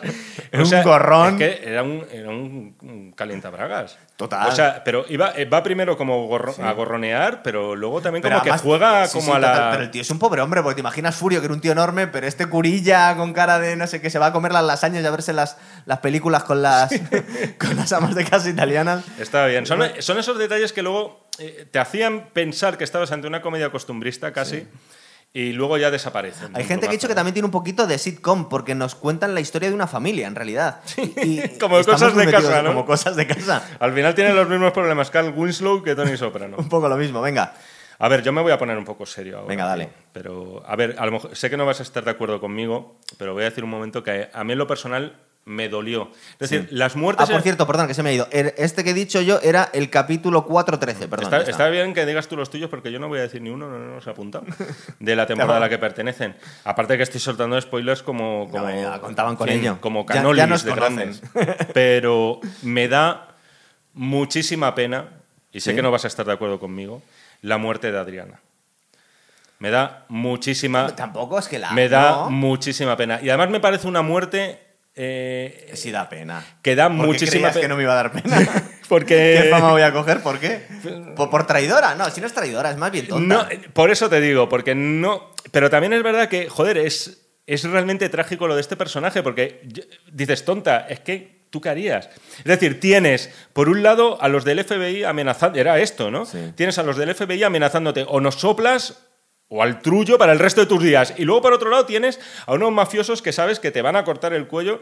Es decir, es una situación tan ¿Sabe jodida que- me parece que al final, que la pobre, que es verdad que es un personaje, insisto, y esto pasa en la serie de Los Sopranos, que los personajes femeninos, por H o por B, pero resulta que no tienen grandísimas luces, los personajes principales, y en este caso, joder, se junta que, que la matan. Afortunadamente no vemos cómo, que por cierto también duele un poquito, a, un- a este sí que me cae bien, que es el personaje de, Silvio. Ah, bueno, Silvio, sí. De Silvio. Bueno, pues es bastante frío en este Eh, por eso, por eso, ¿eh? pero que pues, te voy a decir que me- mola el personaje, me cae bien, me hace gracia y me duele ver en ese momento diciendo, joder, la está matando como un perro. Sí. A una tía con la que hace nada. Es Le- que eran, eran casi, eran amigos. Eran amigos, o, por, o por lo menos tú Es que pensabas es un que, lo tío era. muy frío, Silvio. Silvio, que por cierto es el actor Steve Van Este- Sant, que Steve es Van bueno, parte de la, de la banda No, de, tenía experiencia cero en, de el, en la Bruce actuación. Springsteen. Es decir, Sí. es un guitarrista que tocaba muy guay. Todos sentimos mucha simpatía y mucha cercanía por un guitarrista que se mete a. Pero el tío lo petó y no tenía ninguna experiencia. No eso tenía- es. cero experiencia y al final. Y lo hace muy bien, mola mucho el personaje. Sí. Al principio me pareció un poco histriónico, pero luego te acabas acostumbrando y ya te mola eso. Sí. También me es- pareció un poco demasiado. También es verdad que luego están muy en cuentagotas. Es decir, además es. eh, yo te diría que de todo, vamos a decir, el, el elenco principal es el que. Del cual menos sabemos de su vida Sí. privada y menos se nos muestra la intimidad. De Pauli, por ejemplo, se nos muestran Sí. muchísimas más Pero cosas. pi- piensa y que, que- nos que da este- para ver lo miserable pero este que Silvio es. el consigliere y es el segundo de Sí, la, sí, de la familia. sí, sí, sí. O sea, O es sea un tío que- muy importante. Que parece un payasete y tal, pero que tiene- es un tío con- que tiene mucho peso. En esta escena, ¿sabes lo que me dio mucha pena también? Eh, Christopher, porque hay un momento en el que el tío está súper comprometido. Hablaremos de Christopher. está súper comprometido con, con Tony, con la familia, y el tío estaba indignadísimo con que su mujer, como su mujer no se había llegado a casar, pero era su No chica. Le había metido en, en tal follón, pero el tío le pide por favor llorando a Tony dice, no me hagas hacer lo que me estás pidiendo hacer, y yo no la puedo matar a esta. De hecho, hay un momento que duda, recuerda, están en una gasolinera y están pensando en el que coger a Adriana y escaparse, o ir a Tony a contárselo. Sí. Y en un momento en el que mira un coche con un padre de familia hasta los cojones con los niños que le están dando golpes y el Sí. tío dice y decide matar a Adriana en vez de escaparse con ella. Además, es un momento muy duro también. ¿eh? Y, y luego que, joder, que Tony ha tenido un conato de liarse con Adriana, no sé si te acuerdas. ¿eh? Sí, sí. Hay un momento ahí que, se lía con todas, que luego, que luego también hay como esa rivalidad también que tiene eh, con su propio sobrino, Sí. ¿eh? por su sex appeal, pero bueno, luego si quieres hablamos de eso porque uno de los momentos clave lo voy a soltar ahora, vamos. A ver, dime uno. En el mismo capítulo que era el 4.13, este de que digo, la gran discusión, la gran discusión de toda la serie con, Carmena, con Carmela, en la que se sacan todo lo que piensan y toda la mierda que tenían acumulada. Y es un ejercicio de sinceridad súper guay. Otro momento muy tonto, pero que me encanta, el, el blackmail que le hace la mafia al abogado que le iba a vender la casa que estaba ahí en la, la playa de, de Nueva Jersey. Acuérdate que están amagando con comprarse una segunda residencia ahí delante de- Sí. del mar. Y el abogado se niega a darle el depósito porque al final no quiere comprársela porque se van a divorciar, tal, no sé qué. Y el bullying que le hacen los mafiosos, que cuando está cenando con la mujer y cuando está haciendo sus, sus reuniones con sus amigos, aparcan la lancha con los altavoces y les pone Dean Martin durante Ah, toda sí. la noche, ¿no? Hostia. y cuando viene la guardia costera bajan el volumen y lo vuelve a subir. Y el momento de desesperación porque este abogado decía, estos mafiosos de mierda no van a poder conmigo. Es, a mí me hace mucha gracia y es Sí, muy guay sí, cómo le es aprietan las tuercas y de estos tíos es que al final, pues tú también cederías, tío. Sí. La verdad es que es pura extorsión, tío. Tú lo piensas y dices. ¿Cómo extorsionan de son- bien estos, eh? Son unos hijos de puta. o sea, es que es, guay. es tremendo, ¿no? Bueno, ya te la paso. Ah, voy a ir ahora con un momento que, joder, que me parece un capítulo, joder, tiene uno de los momentos más desagradables, pero no es el que quiero hablar. A ver. En concreto ese. Es el capítulo que, el de la violación de la doctora Melfi, que hemos hablado muy poco de ella. Es verdad. Y entonces es un capítulo que es- está construido con la mera intención de hacernos decir, Tony mata a ese violador. Porque tiene un momento brutal Cierto. que es eh, que tú lo estás viendo en los ojos, que está en los Rimbraco, que por cierto se va... eh, Porque es verdad que al final Tony acaba mandando a la psiquiatra a tomar por culo, etcétera, todas estas cosas Una o que dos hace veces él. lo hace. Una o dos veces, luego vuelve. Hay alguna temporada en la que yo creo que sale cero Sí. los Reimbraco, pero esta es la, este es su capítulo. Es una secuencia eh, súper sucia, asquerosa, la de la violación, pero luego a mí lo que sí que me mola es el que David Chase cómo jugaba con, quería jugar con nosotros y decir, no, no, no, no, aquí no va a ser Tony Soprano el que quiera hacer la ley del talión y pagar eh, ojo por ojo. Aquí vais a ser vosotros, cabrones, cabrones, los que vais a estar deseando que la doctora Melfi descienda a ese nivel y le diga a Tony, Me han violado me han este violado, tío". cárgate este hijo de puta, porque yo estoy seguro que si se lo dice Tony Soprano, Total. vamos, Vamos. no me Ni cabe siquiera nada- le iba a tener que decir, Por- porque, "Hazlo". Porque luego estas cosas son muy de mafiosos, es decir, que, que- que como que Tony, o sea, no mataría a una mujer o no violaría a nadie, o sea, es decir, tendría... O sea, puede ser una. O sea, puede ser. Tiene como su extraño código Es que moral. tiene su código de honor estos mafiosos. Tiene su verdad que a veces extraño- lo tuercen un poco, pero sí. Tiene su extraño código moral, y- pero es verdad que es un capítulo que dices, joder, es un capítulo muy jodido. Cierto. De ver, porque además, y te quedas sin esa recompensa. Y tú Total, dices, nos jode mucho, ¿eh? Te jode mucho. Y es un capítulo que es que no puedes olvidar, precisamente por un montón de cosas. Total. Pero fundamentalmente por eso, por, por sacarte lo peor de ti y por los huevos de David Cheese de decir, "Ah, Y No no, sé, ves la no lo vais a tener. la comparación también con este tío tan odioso que es el ex marido de, de la, psico- la psiquiatra. ¿O ¿Psicóloga? Psicóloga. ah, Eh, era.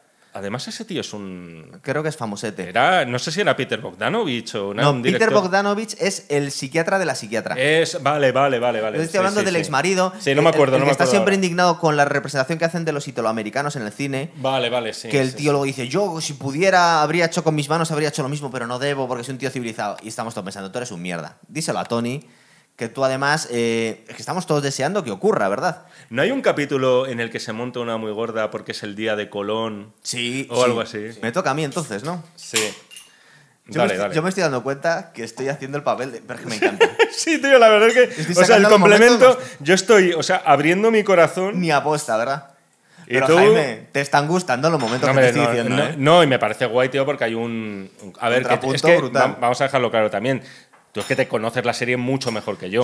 O Soy muy friki. No nos engañemos, Pero- si yo he tirado mucho de Gritted Hists Sí. en este caso. Y, y los míos algunos son, bueno, momentitos que Eh, me o hicieron sea, yo, gracia. yo he tirado de momentos muy clave de, de las series y eso lo reconozco. Eh, Tú estás haciendo una selección para fans, de verdad, de Los Soprano. Te Yo la estoy haciendo para no iniciados. Te prometo, Jaime, que ni lo pensé. Los iba apuntando sobre la marcha. Este fue guay, pero ni siquiera he... em, O sea, si esto fuera un setlist, el tuyo sería como el concierto así como elegante, solo como para minorías y tal, ya como super iniciados y tal. Lo mío sería los grandes éxitos de la verbena del pueblo. Yo de verdad que- Yo me siento un poco así, pero bueno. Pobre.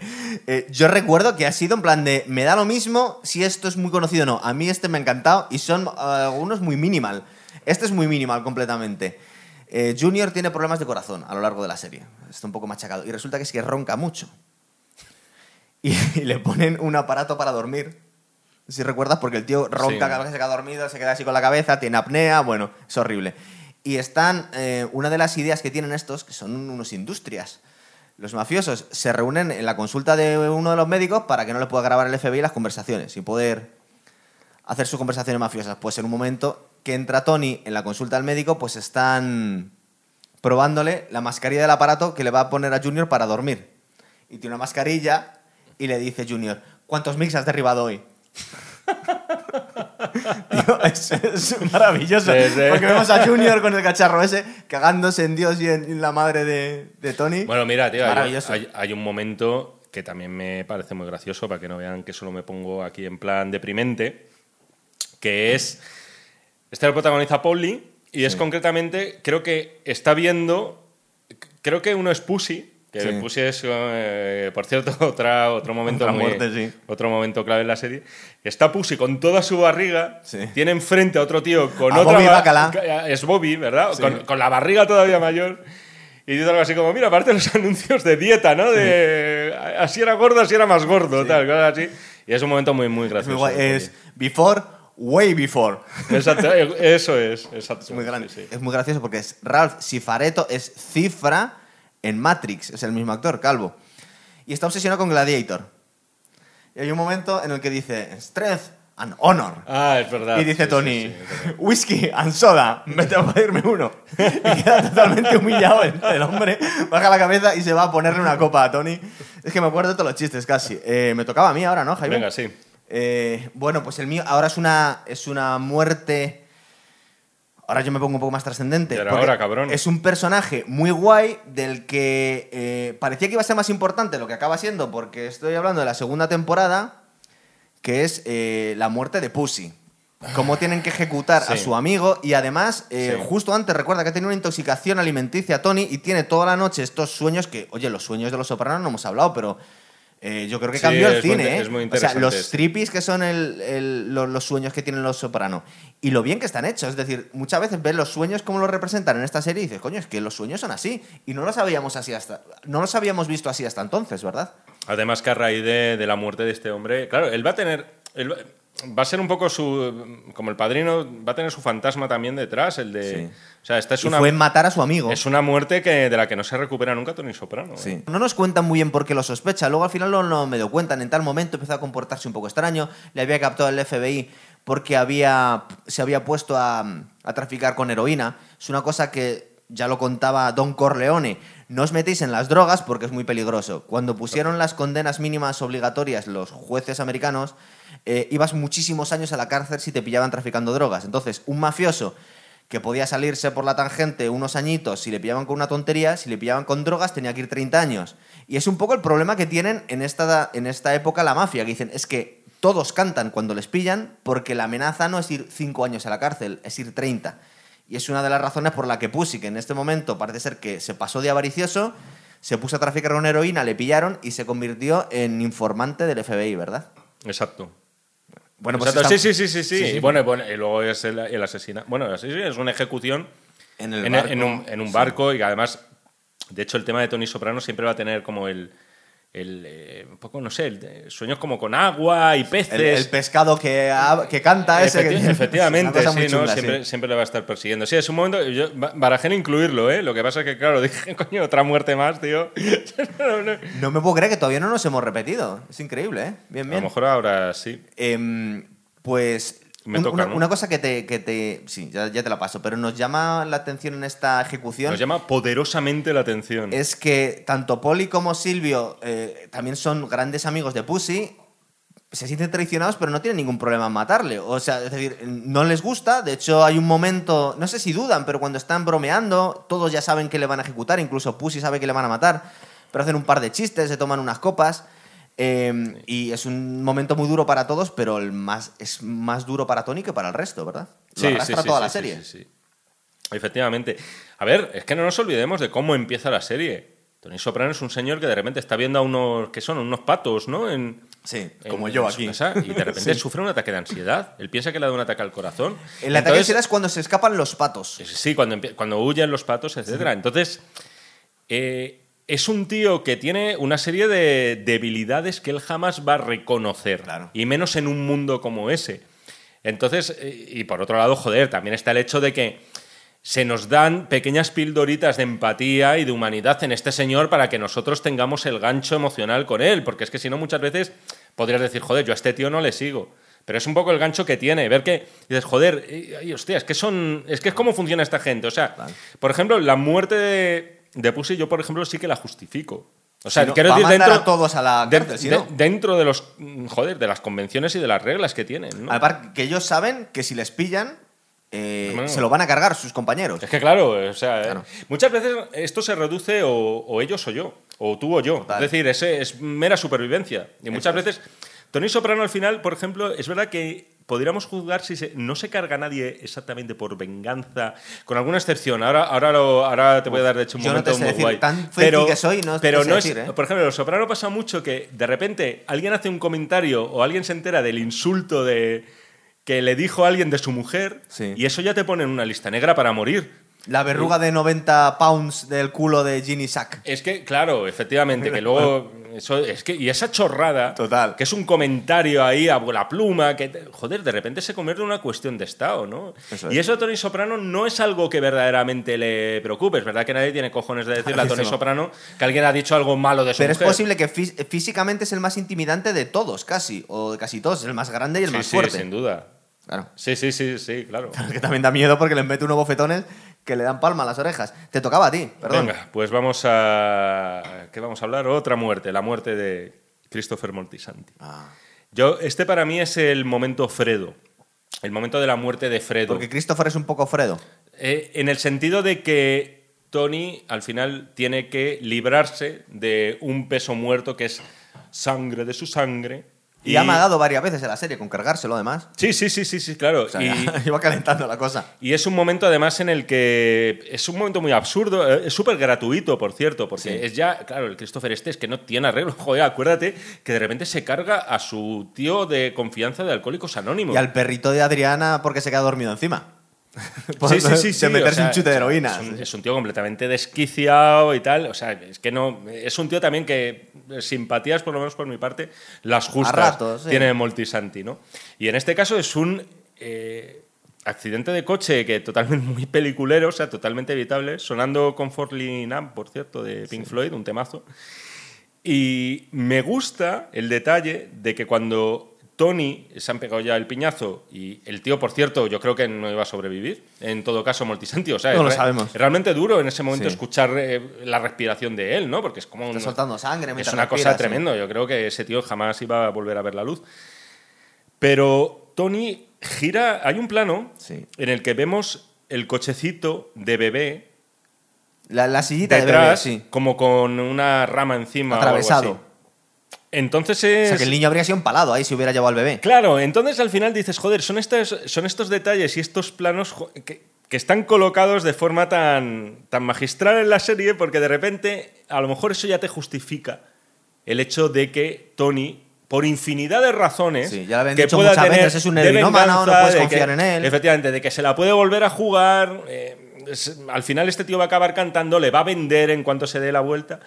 Pero el hecho de que Tony Soprano se fije de repente en el cochecito de bebé, ahí, y luego tome la decisión de decir, olé, esta es la mía, y la voy a asfixiar, Tapándole la tapándole nariz, la algo así. nariz, o sea, de la forma como más tonta posible.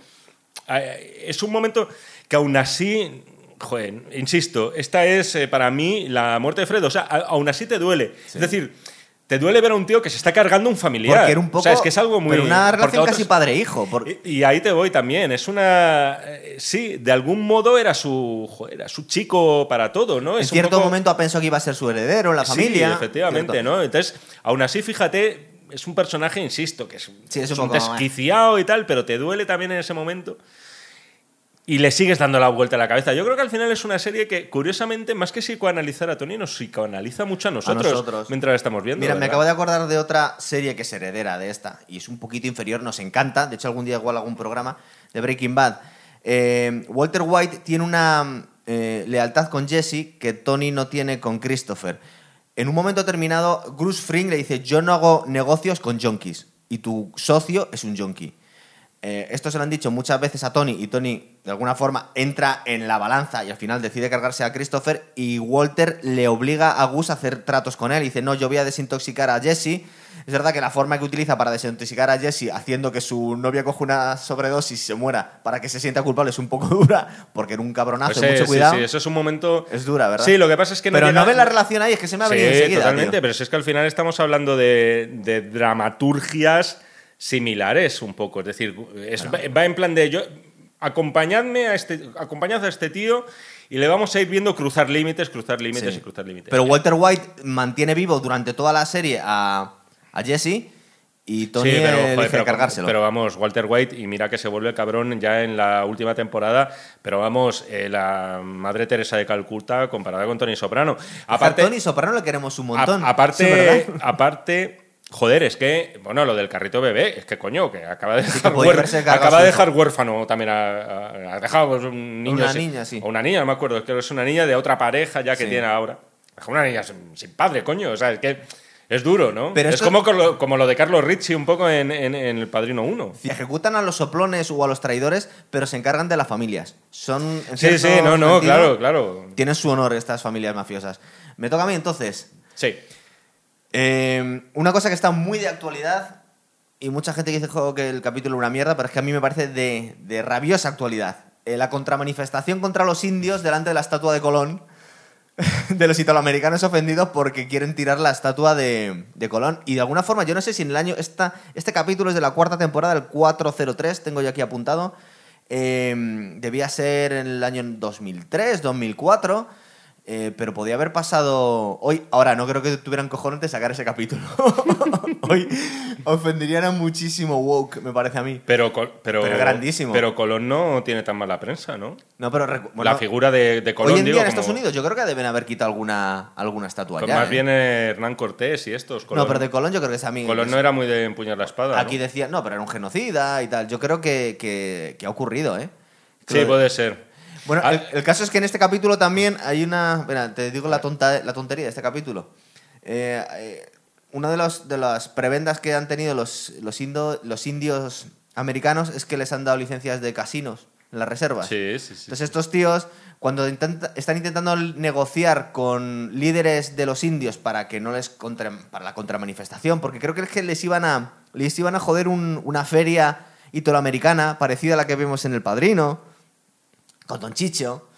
¿Es Don Chicho? Sí. No, Don Chicho es el que se carga. No, ¿Quién Chicho es el eh, Don Fanucci? Don Fanucci, el del traje blanco, ¿no? Sí, que vemos una serie, vemos una feria parecida. Sí, una serie sí, unas sí, cuantas sí, veces. Pues estos indios estaban intentando contraprogramar la, la fiesta de, de, de Colón, porque están muy orgullosos los, los italianos, porque decían que, bueno, que era un genocida y tal. Y están intentando negociar con líderes indios para que intenten que la manifestación se quite. Y van a una van a un casino y hay uno que di- hay un momento terminado que dice Tony, una parte de mi familia también fue Fugawi. Dice, Fugawi. Dice, Fugawi, sí, soy una octa- octava parte Fugawi. Dice, ¿qué es Fugawi? Dice, mi familia llegó a un sitio y dijo, where the fuck are we? Dice, bueno, traducción, bueno. ¿dónde cojones estamos? Pues la tribu de los Fugawi son los ¿dónde cojones estamos, tío? Y, ese- y este chiste, que de alguna forma le, le está quitando gracia en la serie, pero luego lo piensas y es graciosísimo, porque vemos a todos sus esbirros riéndose y como es el chiste que ha hecho el jefe. Hay que reírse del chiste del jefe, pero es que los chistes del jefe son cojonudos en esta serie, Tiene tío. gracia, tiene gracia. Bueno, el caso es que me hizo... Este capítulo era. Es muy guay. Además, creo que acaban a palos, ¿no? Sí, sí, acaban a palos, acaban a palos. Hay un comentario de uno que lo está viendo, no me acuerdo de quién era, pero me hace mucha gracia un comentario que hace algo así como que. Es que esto debería estar sonando ahora mismo el adagio de Albinoni de fondo. Sí. Porque. Eso lo dice el ex marido de, de la, de la psiquiatra cuando lo ve por la tele indignadísimo. Exacto. Hace mucha gracia ese comentario, tío, porque te lo imaginas. El adagio de Albinoni es el que salía en Platoon, que es como la música más triste del mundo, tío. O sea, esa es la de la lista de Schindler de John Williams. Cierto. Vamos con otro Venga, momento. te toca. Pues mira, un- una de las pocas muertes. No, una de las pocas. Sí. Una de las pocas muertes que verdaderamente yo digo. ¿Que te encanta o que te gusta cómo está No, no, hecha? no, no, o sea, que, me, que me, me alegro mogollón. A ver si sabes de quién puede ser, tío. ¿Eh? Ya hemos hablado de varios. Hemos dicho unas cuantas ya. Eh, Hay un hijo de puta, muy hijo de puta. Joder, no te sé decir. Eh, bueno, Rich April, No, ya, eso ya. ya lo hemos dicho. hablado. No sé. El personaje de Ralph. La, Ah, bueno, sí. La muerte que Es le bestia, da ¿eh? Tony Soprano. Sí, pero tú ten en cuenta que además esto y va al hilo de lo que estábamos hablando de la sensibilidad que tiene. Sí, porque aquí le mata eh, por unas razones un poco psicopáticas, ¿eh? No, pero es que es ambiguo. Está trata- tratado con mucha ambigüedad. En ese mismo capítulo, bueno, en ese mismo capítulo no estoy seguro, o si es en, en otro capítulo anterior, pero este tío se ha cargado a golpes a una, una prostituta a que una estaba- prostituta que al Sí. parecer estaba Estaba embarazada. con ella, O sea, sí. sí, o sea, además de una crueldad, Sí. o sea, realmente tremenda. Esto lo ve Tony Soprano.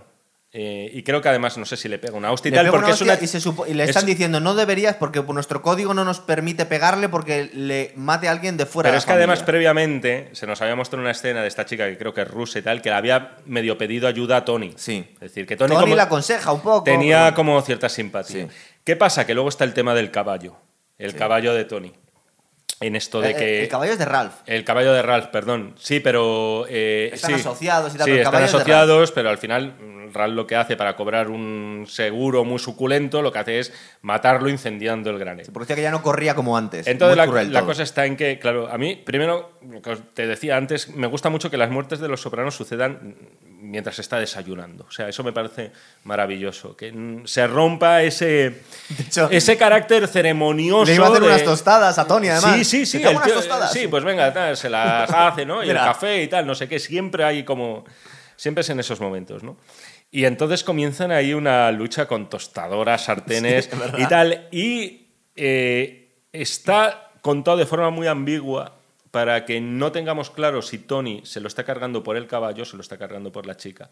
Porque él empieza a hacer comentarios del tipo, you kill her, tal, no sé qué. Supongo que era una yegua.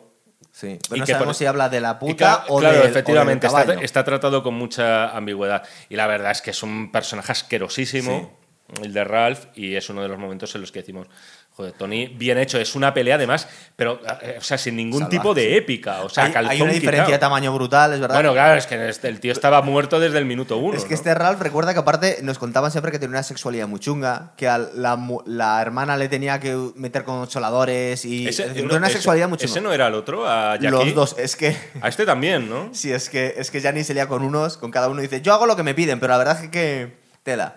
Con la cubana también, con la que es se la levanta Tony, es que Es que, claro, tío, o sea, tenemos tal circo que Sí, dices, coño, es que me quedo, esto. me quedo con Tony. O sea, Sí. claro, de, to- de toda esta basura. ¿Te acuerdas de todas formas de una vez que matan a Ralph, cómo intentan deshacerse del cadáver? Sí, sí, Que lo sí, tienen que trocear, es muy. Es con, es muy es con ayuda precisamente de, de este, ¿De Christopher? de Christopher, sí, sí, sí. Pues mi último momento, este es muy Coño, típico. me quedan dos a mí. Ah, pues yo solo tengo uno. Ah, bueno, bueno, no pasa nada. Yo tengo Bueno, uno. Bonus track. Eh, y es uno que es muy obvio, que a la gente le jodió un montón, pero es que a mí me parece que no está necesariamente mal y sobre todo es un clarísimo homenaje al padrino si crees que pasó lo que puede que pasó. Es decir, estoy hablando del final de la serie. Dale, yo lo había cogido como número uno, pero lo podemos hablar. Bien. Eh, es el único que nos hemos pisado, que era evidente. ¿Te importa, Gonzalo, una cosa? Dime. Que eh, como es el momento último que yo había elegido, Venga, pues suelto el, el que me pues queda. que no sé por qué- seguidos que no luego hablamos del final. Me quedo con uno más. A ver si he cogido 11. No, hay Has uno. cogido 11. Creo que es de también. Es la última temporada. ¿Sí? Y me gusta mucho cómo Tony eh, va cogiéndole muchísimo asco a Polly. O sea, hay un momento dado, le va cogiendo muchísimo asco, no le ríen en una sola de las gracias, le está mirando con desprecio. Y me encanta la conversación que tienen ellos en el barco. Sí, que hay un momento en el que están Que de están pesca comiendo, que están y se lo comiendo, piensa. you did it, right, tal, y el tío como, o sea, como, ¿sabes? Como dice las cosas Tony Soprano, de tal forma que te lo está diciendo con una sonrisa, y el tío, que es verdad que no tiene muchas luces, el poli, pero tiene las suficientes para saber, este tío me va a matar, todo eso porque él propagó el rumor, Sí. el chiste célebre, y Tony Soprano cree que lo hizo él, Él, o sea, por claro. esta tontería. Pero también se Y están tío- acordando de cuando justiciaron a Pussy. Entonces están en un barco, se lo ha llevado. Está ahí en el ambiente eso. también. Efectivamente. Y hay una cosa que me hace mucha gracia. Tú sabes cómo se ríe Poli, Sí. ¿no? Que es lo de... o algo de estilo así, ¿verdad? y este, claro, ya le trata con tanto desprecio que le dice, no offense, tal. Oye, ¿has pensado en hacerte la prueba de Tourette? Y dice, ¿verdad? ¿cómo? Eh, Tourette, ¿sabes? o sea, se ha estado riendo así toda la puta serie. Total. Y en ese momento ya, ya de tanto odio y sí. desprecio, yo, eh, del mismo modo que te digo que me parece guay que se carga a Ralph, eh, yo en este momento digo, quiero que se cargue este cabrón. ¿Querías que se cargara Porque- a Poli? Sí, porque Poli es que de verdad es muy rastrero. Pero o sea, los chistes de Poli te gustan, tío. Pero es... eh, Había un chiste de Mira, Poli que no, se va a te- contar, te voy a- además. mira, tío, yo soy al final, yo soy un tío muy primario, o sea, es decir, que, que hay determinadas Hombre, cosas los que han visto mis momentos saben que yo también. que, pero no, en el sentido de que, joder, es que, por ejemplo, hay una cosa de Poli, tío, que a mí me, tío, que se carga la abuela esa, tío. O sea, Pero era una hija de puta. no me, me jodas, tío, que se carga una anciana con una... Estaba puteando a su madre. Era una tía muy cruel. Ese momento tiene. Era muy cruel la vieja esa, Ese tío. tiene un momento maravilloso. El tío le va a robar, no me acuerdo Sí, de le va a robar. Y entonces le dice, "Eh, soy yo, Poli, si me conoces desde crío. Y es cuando la tía suelta un alarido de, ¡ah! Está noche convencida de que este tío es un mal bicho asqueroso, ¿no? Me encanta el desprecio con el que Tony, o sea, me encanta que en ese momento le haga sufrir. Vale, pero la vieja era una cabrona En también. ¿eh? Le Yo estoy en contra de matar viejas por muy cabronas que sean. ¿Tú no recuerdas a la madre de Poli que era entrañable? Ah, Y la tenían ahí en la residencia de lujo esa, y le hacían bullying. Pues bueno, vale. Son momentos que dices, joder, que están eh, sobre el límite. Vale. Pero vamos, que me- fíjate que he seleccionado de segundo momento este del barco. Es que Sí. me, me parece una brutalidad. Sí, porque está mirando el cuchillo, le está mirando a él. No, "Lo y luego le va. hago". eh, sí, yo no sé por qué ahí Tony no toma la determinación de, de cargárselo. A mí me da que haya bien Poli. Yo creo que eso lo vamos a ver en los comentarios. Está maravilloso el, el Tony, Tony Sirico. Tony se llama Sirico. O sea, que una cosa. vivo y es muy mayor, ya era mayor en la serie, ¿eh? Es un tío que debe tío tener ya- sus 80. Sí, sí, claro, la serie tendría como sesenta y tantos. Sí, Está maravilloso. O sea, una cosa no quita que. O sea, a mí me parece un personaje repugnante, pero es verdad que, que es que el tío se sale. O sea, como, como se salen todos en la serie. Bueno, pero vamos al final, que era lo que El veníamos a final, hablar. hay gente que no le gustó porque en realidad hasta cierto punto es abierto, no sabes al 100% lo que, lo que ocurre. Para mí está bastante claro. ¿Ah, sí? Está, está bastante O sea, está bastante claro. Está bastante claro. Mm, Vamos a ver, a mí es que yo quiero muchísimo a Tony Soprano. A mí me gustaría pensar que no tiene el final que, o sea, que no se lo cargan. Además, no solo por Tony, sino que si se cargan al padre familia delante de la familia de... Es verdad que al que no quiero nada y se podían haber cargado, es un giro demasiado bestia, es al hijo de Tony. AJ Soprano es lo puto peor el Eh, ese. en eso estoy de acuerdo contigo. Pero Meadow es O sea, buena un- chica es un y- a Carmela la queremos. Entonces, que, que si le hubieran volado la tapa de los sesos a Tony delante de su familia, cuando a Tony le tenemos... Yo le quiero un montón, con todas las barbaridades que hace.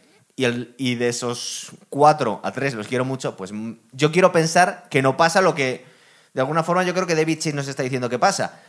¿Qué es lo que ocurre? Que si se cargan a Tony en esta escena en la que no vemos nada, es un homenaje bastante evidente al padrino, ¿verdad? O, o lo veo yo solo. ¿Cómo se Desarrolla, cargan? por favor. Vale. Eh, vemos en la escena en la que están todos esperando a, a Meadow que no puede aparcar el coche.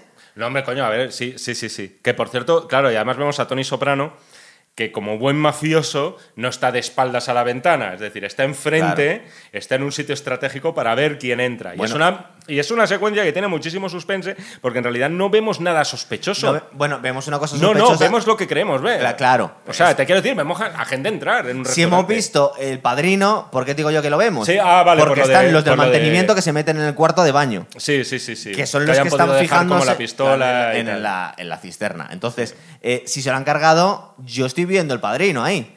Tú no lo habías visto el padrino ahí. Hmm. Sí, sí, sí, sí, es verdad, es verdad. sí, sí, Entonces, sí. si se lo han cargado ha sido una especie... Han hecho un Michael Corleone. Sí, sí. Si no, pues hemos flipado y simplemente lo han cortado para hacernos un guiño de David Sí. Chase porque no quería mm, decirnos qué ocurre. A ver, David, David Chase lo acabó diciendo. que si se lo cargaban. Que sí. Pues yo Eh, quiero lo- pensar que no. y- Que lo único que. Que claro, a ver, eh, David Chase luego, eh, en fin, esto es como cuando le preguntan a Ridley Scott por si eh, Rick Deckard era un no un replicante, ¿no? Y entonces lo dejan todo en la ambigüedad. Yo, una entrevista, luego a lo mejor se ha desdicho Sí. o ha dado una versión contraria, era que, que el destino de Tony Soprano no podía ser otro que la muerte, pero que no nos iba a dar a nosotros una muerte de Tony Soprano, vamos a decir, explícita, porque consideraba que no era del todo justo para con el personaje y por el desarrollo eh, emocional y personal que ha tenido este tipo en todas las temporadas, que no le parecía bien de repente decir lo que decías tú, vamos a desparramar los sesos de Tony Soprano sobre la mesa. Que por cierto. eh, Es que hay una, hay una conversación con Bobby Bacala una, unos Sí, capítulos eso lo iba a antes. decir, sí. Entonces, bueno, Sí, la cuando paso, ¿eh? están. No, es. eh, hay dos cosas que menciona la gente. Está esa conversación con Bobby que dicen algo así como que cuando llega el momento ni lo oyes. Y eso puede ser el. Cuando llega el momento de morir, Sí. cuando te va a matar alguien. Y de ahí por, ni lo oyes porque estás muerto antes de oír Como nada. estamos viendo la serie a través de los ojos de Tony, en un momento terminado hay un. Pues un, un momento de oscuridad y ya no sabemos No, nada ya, ya está, o sea, claro, la serie acaba así, efectivamente, como dices tú, fue un momento pues que con mucha incomprensión por parte de la gente, porque de repente es fundido en negro, Sí. tal, ya está. El tema del fundido en negro, eh, yo creo que el fundido en negro es eh, la nada más absoluta y posiblemente sea lo que le espere al alma, si es que la tiene, de Tony Soprano. Y luego también hay un detalle muy escorsesiano en eso, y hay una frase muy buena del personaje de Ray Liotta, Henry Hill en uno de los nuestros, y es cuando él está arrancando un coche y de repente alguien le dice, arriba las manos, tal, no sé qué, las manos sobre el volante, lo que sea, tal. Y él dice, eh, en ese momento comprendí que, que iba a seguir con vida, que no, e- o sea, que no eran mafiosos, que era la policía. Porque si hubiera sido mafiosos, ni siquiera habría oído eso. Sí. Es decir, se habría sumido todo en una oscuridad más absoluta y se habría acabado. Entonces, son varios detalles ya los que nos vienen a decir que ese fundido en negro lo que simboliza es un tiro certero en la cabeza, que por cierto, supongo que será de estos, eh, ya de como de los, un poco los hermanos mayores de estos mafiosos, que es como ya la mafia neoyorquina. Sí, porque habían Por- llegado porque- a, a- a un acuerdo, pero igual que se había encargado a Phil, pues suponemos que la nuevo, el nuevo liderazgo de las dos familias querían también quitarse a Tony. Sí, efectivamente. Al Bien. final eh, son solo negocios, ¿no? Pero sí, es un final que. a- y a día de hoy, joder, yo creo que la gente ve más de lo que quiere ver. ¿eh? Es que puedes ver de todo, porque es, es- que es- puedes ver ese. No, porque es una genialidad. A mí me parece una genialidad en su simplicidad al final. Esta escena que contaba Bobby, que mm, en un momento termina y dice, mira, hay, en, los ses- eh, en la pared de enfrente están los sesos de tu amigo. Que justo lo que le pasa creo que un capítulo dos después, que, le, que se cargan a, a Bobby. Em, pero ¿qué pasa? Que no sé si recuerdas que uno o dos capítulos antes de esta escena del, del bote estaba Silvio eh, cenando con unos y en esta guerra que tienen entre... Era, era una Sí. guerra dentro de la familia de Nueva Que le York. salpica la sangre, Le salpica la sangre sí, y vemos sí. todo como que no se oye nada Magnífico. a cámara lenta todo y, y eso enlaza con lo que nos cuenta Bobby y lo que podemos ver en el final de Tony. Aún así, yo elijo creer que no la han matado porque no lo he visto, pero porque me apetece creerlo así. Es un poco, no sé si te acuerdas, cuando hablamos de, de Batman y de Nolan, que Jorge nos decía, porque había flipado completamente, que cuando Michael Caine ve a lo lejos a, a Bruce Wayne con Catwoman, en realidad lo estaba soñando. Y dice, bueno, porque ya al final queremos Bueno, ver lo que sí, queremos pero ver. ese, era- ese- ese era un Sí. momento que, que efectivamente podías pensar cualquier cosa, ¿eh? también es verdad. Pues aquí- En este ves lo que ves. Exactamente, ¿ves eso? Que no hemos Mm, visto cómo se cargado a Tony. Vale. A mí me parecería demasiado cruel, sobre todo para Meadow, tío. Es como. No se merece esta Que por chica. cierto, eh, también otra generación. O sea, cómo está eh, planificado todo el momento, el aparcamiento de Meadow Sí. en el coche, que te- verdaderamente te pone histérico. Viendo cómo. No, eh, me, ha, me ha pasado como viniendo hacia aquí. Sí, no aparcaba bien. Dices, no, coño, esta plaza, joder, es pequeña, tal, lo quiero dejar cuadrado, eh, luego lo he tenido que mover un poco a ver si tal. Y eso, y la mirada de Tony Soprano cada vez. Tampoco es una cosa, es que insisto, no es un momento que esté hecho de forma. Es que ya, ya ves fantasmas donde no los hay. Claro. Y Y- porque ha muerto todo el mundo y Tony, sabes que es el último capítulo. Y sabes de sobra, y, y si no va a ser ahí, va a ser en otro momento. Es decir, que. Él siempre lo cuenta. Y dice: sea, Yo la- tengo dos, dos destinos, o muerto o en la cárcel. Sí, sí, sí, claro, claro, efectivamente. ¿no?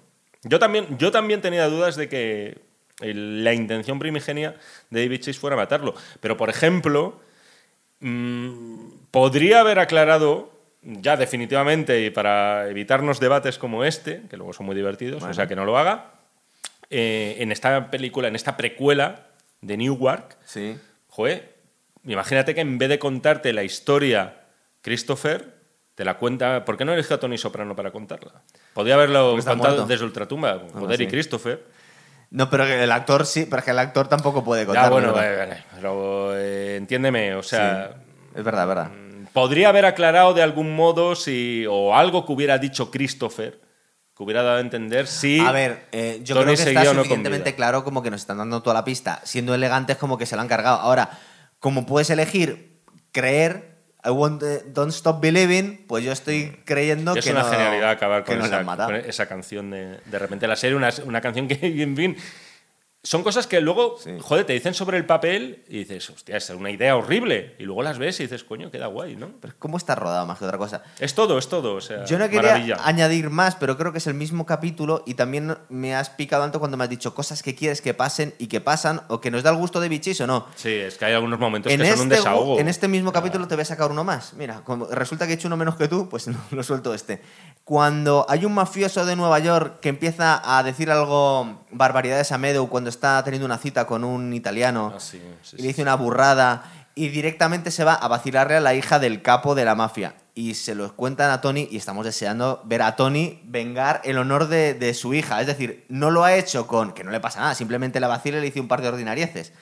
Pero sabemos que el final que que le va a dar a este tío, que no se lo carga, eh, es lo que habría hecho, por ejemplo, con el violador de la doctora Melfi, una cosa así. Entonces, ahí estamos deseando que le ajuste Sí. cuentas al tío asqueroso este. ¿verdad? Sí, sí, y es muy guay lo que hace con el tío, ¿verdad? Muy salvaje, Sí, sí, sí. pero nos quedamos a gusto. Sí, sí, es que, eh, joder, te saca un poco de quicio. Es decir, al final lo que hay en las películas de mafiosos, y eso pasa en Los Padrinos, y eso pasa en uno de los nuestros también, que es, joder, es la, la fantasía de, de ser un mafioso. O sea, de, de que te seduzca un poco ese lado oscuro de decir, coño, de poderte tomar la justicia por tu mano. Que esto es verdad, que, joder, que es un sentimiento que ninguno nos vamos a atrever nunca por cuestiones bien morales, bien legales, a hacerlo, pero que, oye, esto son fantasías. Por eso decía al principio lo de que dices, tío, no, o sea, no le busques eh, otro tipo de coartadas a esto que al final es una fantasía. Es una fantasía de, de mafiosos con más o menos realismo. Es verdad que, por ejemplo, aquí, joder, mm, debe estar Newark lleno de cadáveres eh, escondidos en sitios porque la- nunca, la policía nunca actúa, pero es una fantasía mafiosa. Hay un momento, ya para terminar el programa, es verdad que lo hemos tocado todo, que también nos comentan, ellos están obsesionados con el padrino, pero hay una, hay una escena que no tiene mucha importancia mm, en la serie en sí, pero luego te hace reflexionar bastante. Creo que es una, una, una novia que se ha echado AJ, que es una rubia millonaria que tiene una, fin- una, una mansión enorme, y le dice que se siente avergonzado, eh, ¿cómo se llama? Anthony, Anthony Soprano Jr., de que su padre no tiene el dinero que creían todos que iba a tener. Y le dice, le, le dice ella vacilando, bueno, ¿qué pasa? ¿No tenéis la mansión en Lago Tahoe? ¿Qué es lo que ocurre? Que de alguna forma estamos en la época en la que la mafia va hacia abajo. Aquí no tienen el nivel adquisitivo ni el poder y lo están contando a lo largo de toda la serie. Sí. Cuando estaba en la época de Mogrin y los casinos en Las Vegas. Es decir, aquí la, la, la mafia va para abajo. Y de hecho creo que lo cuenta en el primer capítulo. Creo que Tony, la primera frase que nos dice... De hecho creo que empieza así la serie, fíjate, que lo que me estoy acordando. Dice, me da la sensación que he llegado a una fiesta y que llego tarde. Cuando ya se está yendo todo el mundo. Cuando ya coge el poder de la mafia, eh, está yendo para abajo, ¿verdad? Sí. Entonces Hay- la decadencia, la mafia también. Hay una frase que, fíjate, se me olvidó antes incluirla también, de un capítulo, no me acuerdo, no sé si es Silvio, Pauli y tal, no sé qué. Están hablando como de los viejos tiempos. Sí. Eh, tal. Y Tony se empieza ya. Se, se está cabreando. Bueno, Tony se cabrea de vez en cuando. No sé muy bien qué le ha Tiene pasado y tal. Tiene mal genio. Y abandona la mesa, harto de las viejas historias, y dice una frase que es algo así como: Remember when is the lowest form of conversation. Es que tiene mucha razón. O sea, como, ¿sabes? Como, de- o sea, convers- la- de- una conversación que empieza con la frase ¿recuerdas cuándo es una puta mierda? ¿no? Es, un poco, Es verdad. es un poco la idea, ¿no? De, de todo el rato recordar el pasado. Ese momento también eh, tiene algunas frases que son una maravilla y esa es una de ellas. Es verdad, cierto. Pues la verdad Bueno. es que nos ha quedado un pedazo de programa, ¿eh? Sí, no está mal, no está Nos mal. hemos contado unos momentos muy guays. Aparte es curioso porque se han complementado muy bien sin planearlo. De verdad que no Sí. lo hemos planeado. Sí, sí, sí. Y vamos pensando en el siguiente que nos estéis esperando a sugerencias. Tenemos que negociarlo ya el próximo, pues madre mía. Bueno, Venga, hasta otra, un chicos. Chao.